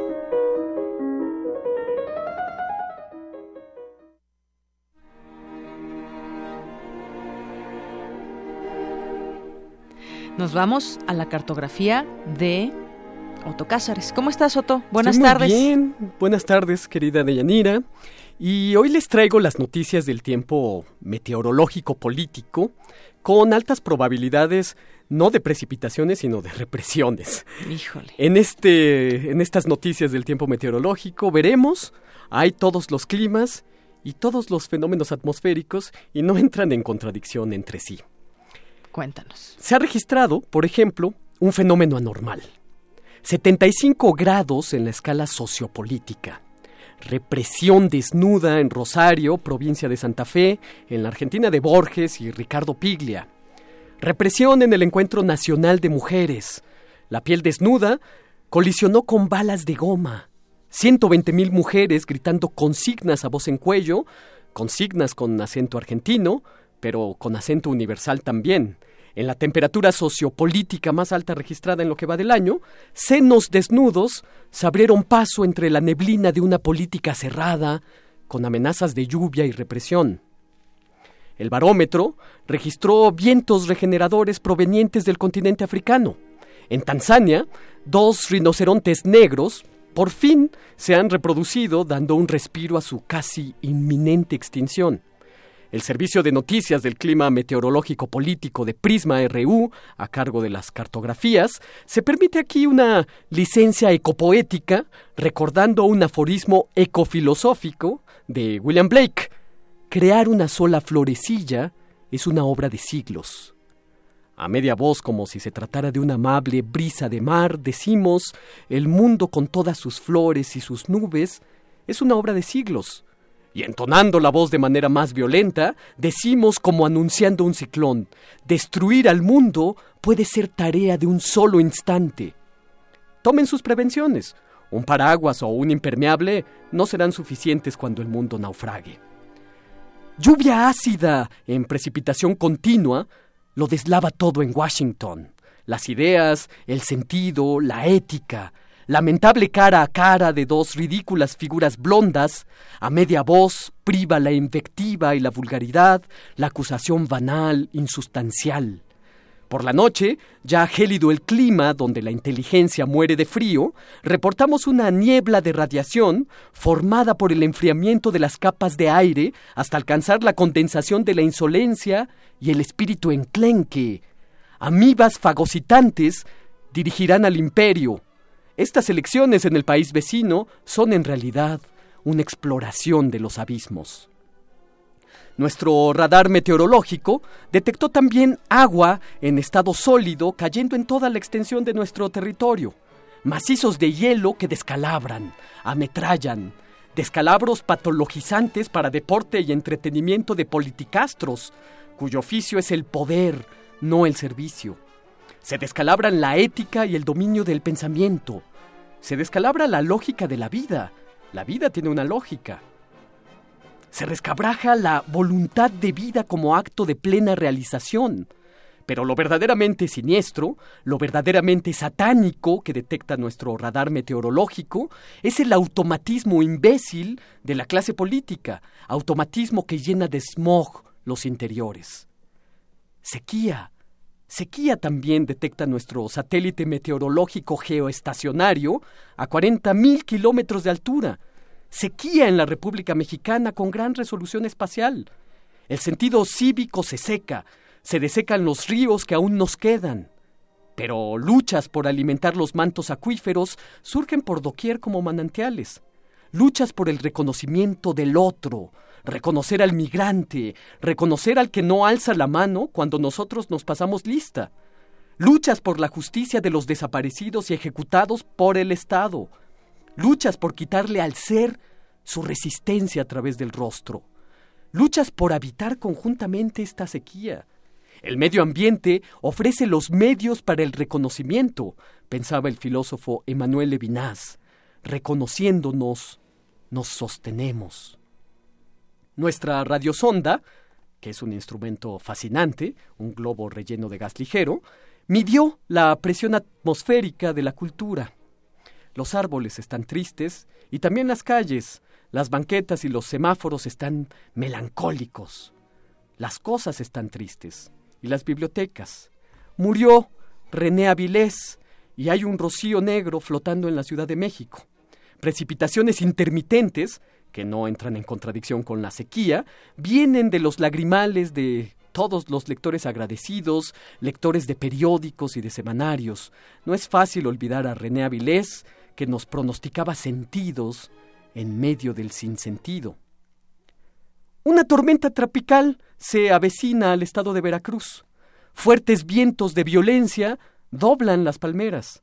El viento fuerte a 265 kilómetros por hora se vincula a un solo horizonte, el de, la, descomposición. La corrupción es un veneno lento. La, la, impunidad, por su parte, es un tiro de gracia. Veracruz se halla en el centro del huracán, pero sus ráfagas de viento se expanden por todo el territorio nacional. Se espolian las comunidades y se espolian las asambleas. Corrupción, el VIH de la sociedad, como dice el filósofo Enrique Dussel. Pero los envenenadores terminan envenenándose a sí mismos, como el Papa Borgia, que queriendo matar a un enemigo, con una bebida emponzoñada, confundido, bebe él mismo el cáliz de su desgracia. Envenenadores envenenados es también el pronóstico del tiempo para este invierno de Yanira. Por último, relámpagos de conciencia sobre el territorio nacional. Primero, surcan el cielo con mudez, dibujan árboles luminosos en el cielo. Después sobreviene un estentor, el trueno. Hay resoluciones activas. Nuestro reporte del tiempo lo pronostica. Son relámpagos de inteligencia y sentido crítico, relámpagos de reconocimiento y civilidad. El huracán Matthew arrasa, como arrasa la policía en Charlotte. Habría que decirle a Matthew, como el rey Lear le decía a los vientos, Llévatelo todo, llévate campos y casas, pero déjanos los relámpagos de conciencia. Este, de Yanira, es mi pronóstico del tiempo. Esos relámpagos de conciencia. Muchísimas gracias, Otto, como siempre, como todos los lunes. De nada, Deyanira. Y si me lo permites, me gustaría hacer una invitación eh, para este sábado 15, eh, en el que participaré en un eh, conversatorio junto con el gran artista sonoro Tito Rivas y un sonidero, Sonido Amistad Caracas. Eh, vamos a tener una conversación acerca de la palabra, el uso de la palabra, tanto en radio como en el sonidero, así que va a estar interesante. Después voy a tener un performance sonoro y esto va a tener lugar en la casa del hijo del aguizote, eh, República de Colombia número 42, a las 13 horas. Sábado 15, la entrada es desde luego libre. Ojalá puedan acompañarnos. A la una de la tarde. Muchísimas gracias, Otto, como siempre. Gracias, Deyanira, y hasta el próximo lunes. Hasta el próximo lunes. Y de aquí nos vamos ahora a Cantera. Hoy mi compañera Virginia Sánchez y Antonio Quijano nos presentan a Francisco Vélez. Francisco Vélez, egresado de la Facultad de Derecho de la Universidad de Guanajuato, actualmente cursa el octavo semestre de la licenciatura en composición de la Facultad de Música de la UNAM, además de ser un destacado pintor. Participa en varios proyectos. Es director musical de la productora Suma Producciones y autor del soundtrack de la película La huésped, del director Pablo de Antuñano, la cual ha obtenido diversos reconocimientos en festivales internacionales y se estrenará en los próximos días en algunas salas cinematográficas de la Ciudad de México. Conozcamos más sobre este talentoso universitario. Yo nací en la ciudad de Guanajuato en 1984. Soy el, segundo de tres hermanos, soy el de en medio. Viví en Guanajuato hasta los 25 años. Y bueno, desde que recuerdo, siempre siendo una ciudad muy cultural, creo que siempre estuve muy cerca de ese ambiente. Desde muy pequeño me gustaba muchísimo dibujar, creo que era mi pasatiempo favorito. Me gustaban mucho los deportes también, pero creo que las artes fue algo de lo que siempre me quise mantener cerca. Desde que tenía 10 años me hice admirador, por ejemplo, de José María Velasco. Me encanta Caravaggio, Rubens, Velázquez. Mi papá eh, le gusta mucho cantar y tocar. De hecho, él también es músico. Es baladista y mis gustos siempre eran un poco distintos. Sin embargo, en mi casa siempre había instrumentos, sobre todo guitarras y instrumentos latinoamericanos, que era lo que, lo que le gusta tocar. Entonces, yo lo primero que me acerqué, me acuerdo que fue una quena y a una flauta, y ya más o menos lo dominaba cuando me encontré con la guitarra, ¿no? Que fue desde entonces mi instrumento más cercano, desde los 11 años.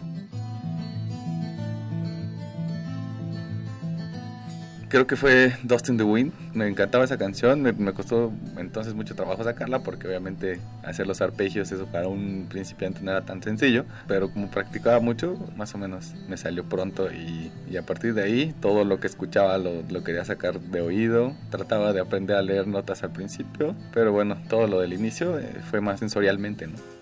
Estudiar música ya era algo que yo había soñado siempre, desde que estaba creo que en la secundaria. Solo que, bueno, como muchos jóvenes aquí en México no tenemos como una orientación artística muy clara, no sabemos muy bien el camino a seguir, no sabemos cuál es la trayectoria de un músico ni cómo vive un músico tampoco. Entonces me costó un poco de trabajo encontrar a alguien que me dijera más o menos cuál era el camino adecuado. Si bien yo desde secundaria tuve maestros particulares de guitarra, después pude entrar a la Universidad de Guanajuato a tomar guitarra clásica. Digamos que el camino se ponía siempre un poco difícil porque para entrar a la escuela ya había que tener estudios previos, entonces como que no hacía mucho sentido eso si precisamente uno quería entrar para aprender, ¿no? Entonces ya fue como empecé a estudiar por mi cuenta lectura de notas, bueno, todo lo que implica solfeo, pulí mi técnica guitarrística y durante la prepa pues ahí tuve una agrupación de rock.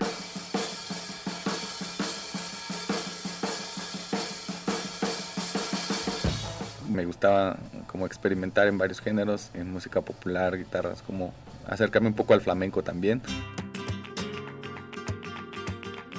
Al estar estudiando la carrera de Derecho en la Universidad de Guanajuato, tuve un acercamiento con un egresado de aquí, de la UNAM, que es compositor y es pianista, un gran pianista, es Pedro Tudón. Y bueno, él, después de que terminé la, la carrera, que me orientó a seguir con los estudios musicales y fue quien me recomendó entrar a la Escuela Nacional de Música, entonces, ahora Facultad de Música.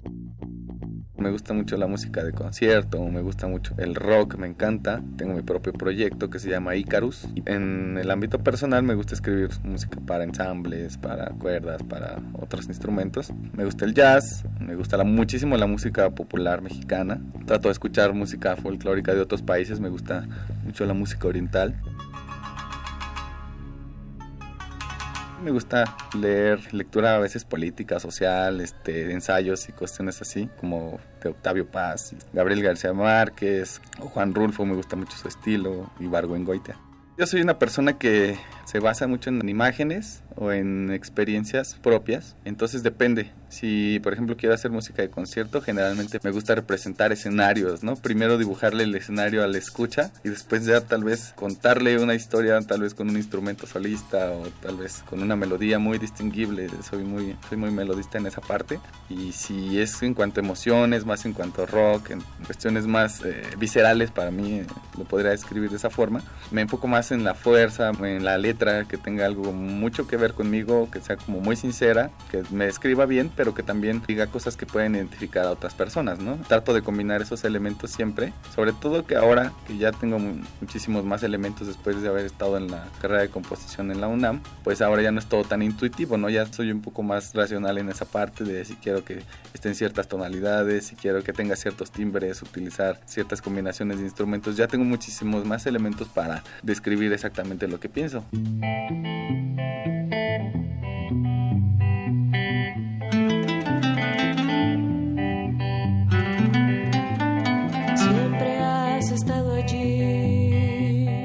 Al productor de la película en la que estoy ahorita participando, que se llama La Huésped. Yo era su maestro de pintura. Él no sabía que yo era compositor, pero bueno, a través de las clases y de estar platicando, bueno, pues salió esto y ya fue como me comentó que él tenía una productora que hacía este trabajos de tanto de música como de cine como de teatro. Entonces vino ahí la propuesta de hacer un disco de la que él ya tenía algunas letras. Entonces ya más o menos me platicó el guion, me platicó cuál iba a ser más o menos el, el, desarrollo. Y a partir de ahí me uní a la productora y ya tengo tres años trabajando con ellos. Si saben que es algo que les apasiona, algo que les va a llenar siempre, no tengan miedo de hacerlo. Creo que la, la clave allí es siempre buscar un camino.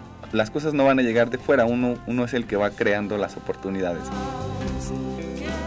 Para Radio UNAM, Virginia Sánchez y Antonio Quijano. Queremos conocer tu opinión. Twitter como arroba PrismaRU. Muy buenas tardes, Hugo Huitrón. Me da mucho gusto saludarte. Es lunes y hoy hay Gaceta UNAM. Buenas tardes, bienvenido. Hola, Deyanira, buenas tardes. Cuéntanos en principio sobre Beethoven en la UFUNAM. Sí, mira, hoy, hoy tenemos en la portada de Gaceta la imagen de Beethoven. La razón es porque en su tercera temporada, que inició el sábado, la UFUNAM decidió cerrar sus festejos por sus 80 años de existencia con las nueve sinfonías del compositor.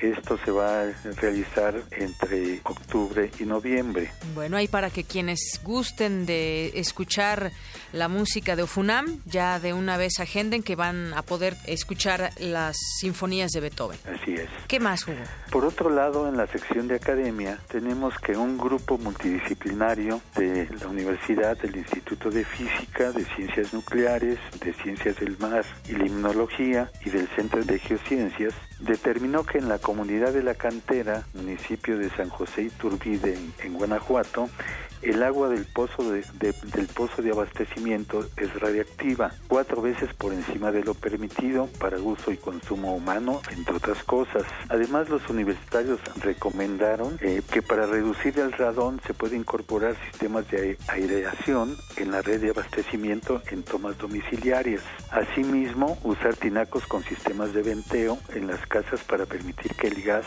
escape hacia la atmósfera y así evitar inhalación o ingesta. Así es, hay contaminación, pero dan estas opciones para, para la población. Así es, que es, que es, este, es relevante porque no nada más se dice, pues, aquí tenemos uh -huh. un problema, sino hay manera de solucionarlo. Así es, y también tenemos en otras páginas la investigación relativa al cáncer de mama. En el Instituto de Investigaciones Biomédicas avanza la indagación relativa al cáncer de mama. Buscan identificar métodos alternativos para diagnóstico y tratamiento de las pacientes afectadas por esta enfermedad.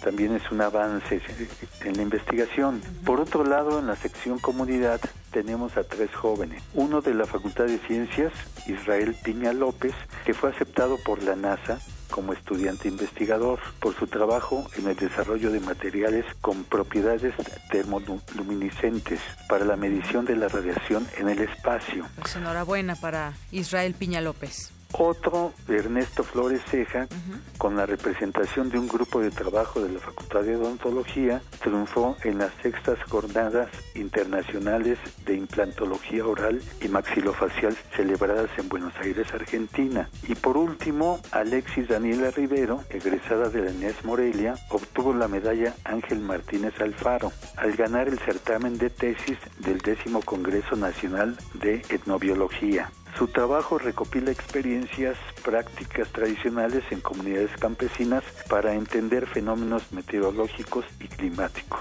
Pues eso sería todo. Bueno, pues Hugo, muchas gracias como siempre y nos escuchamos el jueves. Muchas gracias. Muchas gracias a ti, Dayanira, y no se olviden de seguirnos en gaceta.unam.mx y por favor sean felices.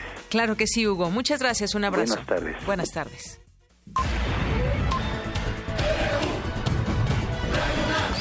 Prisma RU. Con Deyanira Morán. Arte y cultura.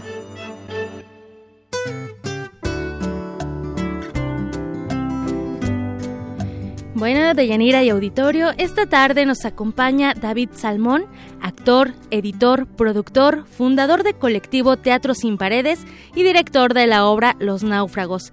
Bienvenido, David. Vamos a... Buenas tardes. Buenas tardes. Gracias por estar aquí. Al contrario. Partamos de algo muy importante y creo que es como el, el núcleo de esta obra. ¿Qué es la locura? Eso es justamente la pregunta que nos intentamos hacer ¿no? en esta obra. La locura es lo que creemos que solemos encontrar en los manicomios, en los lugares apartados de la sociedad. Y eh, a partir de la reflexión que Michel Foucault hace ¿no? sobre los sistemas de, de, control y de dominación, él trata de voltear ¿no? completamente esa concepción de la locura.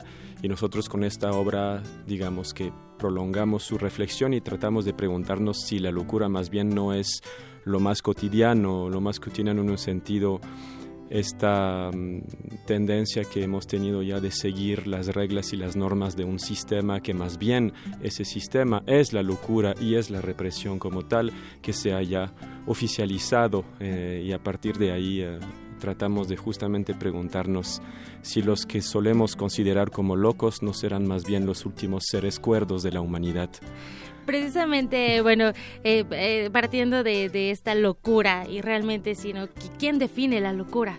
En, en este, en esta obra, eh, bueno, participan, además de los actores que participan, que más adelante vamos a mencionarlos, varios autores. ¿Podrías platicarnos? En realidad hay, un autor, un dramaturgo, que es Guillermo León eh, pero digamos que su trabajo de escritura es un trabajo eh, no convencional en el sentido que está basado completamente en el trabajo de creación que hemos realizado en el laboratorio. Un laboratorio que se realizó tanto a partir de lecturas que nos han inspirado, obviamente, a Foucault, a Gilles Deleuze, Félix Gattari, el doctor Sébastien Lange, Patrick Declerc, eh, esencialmente autores franceses por la conexión que, que, obviamente, por mi origen y porque Guillermo también es un eh, enamorado de la cultura francófona y porque también esos pensadores han, han analizado bastante a profundidad el siglo XX, ¿no? En, eh, lo que sucedía ¿no? en el siglo XX. Ahora que mencionas, bueno, filósofos, psicoanalistas, eh, parte también que ver con la muerte, el, el suicidio y la locura en una sociedad, digamos, que a lo mejor no está tan loca, ¿no? Pues sí, exactamente. Bueno, eh, yo creo que sí, esta sociedad está bien loca, ¿no? Este sistema está bien loco y, y lo que determina Foucault en Historia de la Locura en la Edad Clásica justamente empieza a analizar los sistemas de control a través de, en este caso, de los sistemas de control de los, de los mecanismos de la, de la psiquiatría, ¿no? Y, eh, y empieza a, regresar desde la Edad Media y la famosa nave de los locos. Estas personas, es, una, es, es, es historia, no es, no es cuento. la nave de los locos no es un invento de, del Bosco, ¿no? Es, es una realidad. En aquel entonces, las personas inconformes que no, que no estaban bienvenidas en la sociedad eran trepadas a un unos barcos extraños y mandados a navegar por el mundo. Eso fue antes de que existieran los manicomios. Luego se dieron cuenta que quizás había otra forma de recluir a esas personas y crearon los manicomios, ¿no? Eh, eh, eh, más o menos en el Renacimiento, ¿no? Y todos esos sistemas de reclusión donde estaban encerrados las personas que no entraban en las normas. Locura del latín delirare, delira ire, desviado del surco recto. Es decir, las personas que están desviados del surco recto, de lo que marca la norma, de lo que marca lo que debe ser. Y es a partir de ahí, ¿no? Que Foucault hace esa extrema... Foucault es un filósofo sí, sí, sí inconmensurable, ¿no? O sea, ya estaba completamente eh, apasionado por los sistemas de dominación y ahí se concentra en ese tema y nosotros a partir de su reflexión invitamos a un autor y nos metemos más allá y tratamos de encontrar justamente lo que en nuestro sistema actual nos está completamente controlando, oprimiendo nuestra libertad. Y los personajes de esta obra son unos locos, unas personas que sufren un trastorno particular, ¿no? Porque no son aceptados, tolerados por esa sociedad, porque buscan de manera desenfrenada la libertad. Esto es lo que vamos a ver en la obra Los Náufragos. Se está presentando en el Teatro Orientación. Así es, del Centro Cultural del Bosque, atrás del Auditorio, Nacional. Muy bien, vamos a compartir toda la información en nuestras redes sociales, David, y agradecemos mucho que nos hagas esta invitación a todos nuestros amigos de Prisma RU. Al contrario, muchas gracias. Gracias. Entonces, ahí los vemos en el Teatro Orientación. Claro, gracias.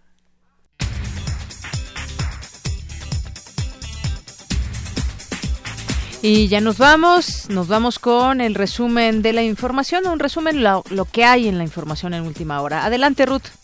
Gracias, Deyanira. José Refugios Rodríguez, abogado de Joaquín El Chapo Guzmán, fue llamado a declarar por la Subprocuraduría Especializada en Investigación de, la, Delincuencia Organizada de la PGR por las declaraciones a medios de comunicación para deslindar a los hijos del capo del ataque contra militares en Culiacán, Sinaloa.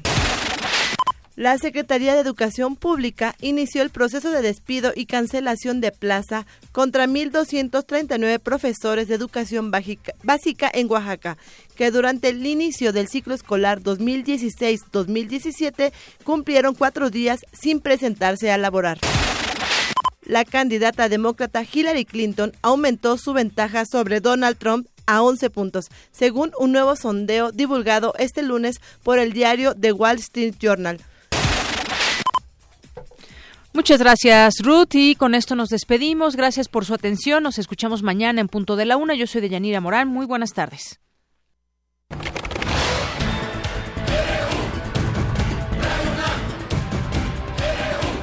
Prisma RU.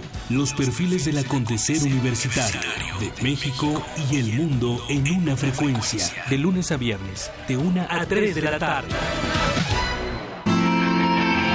Radio UNAM clásicamente informativa.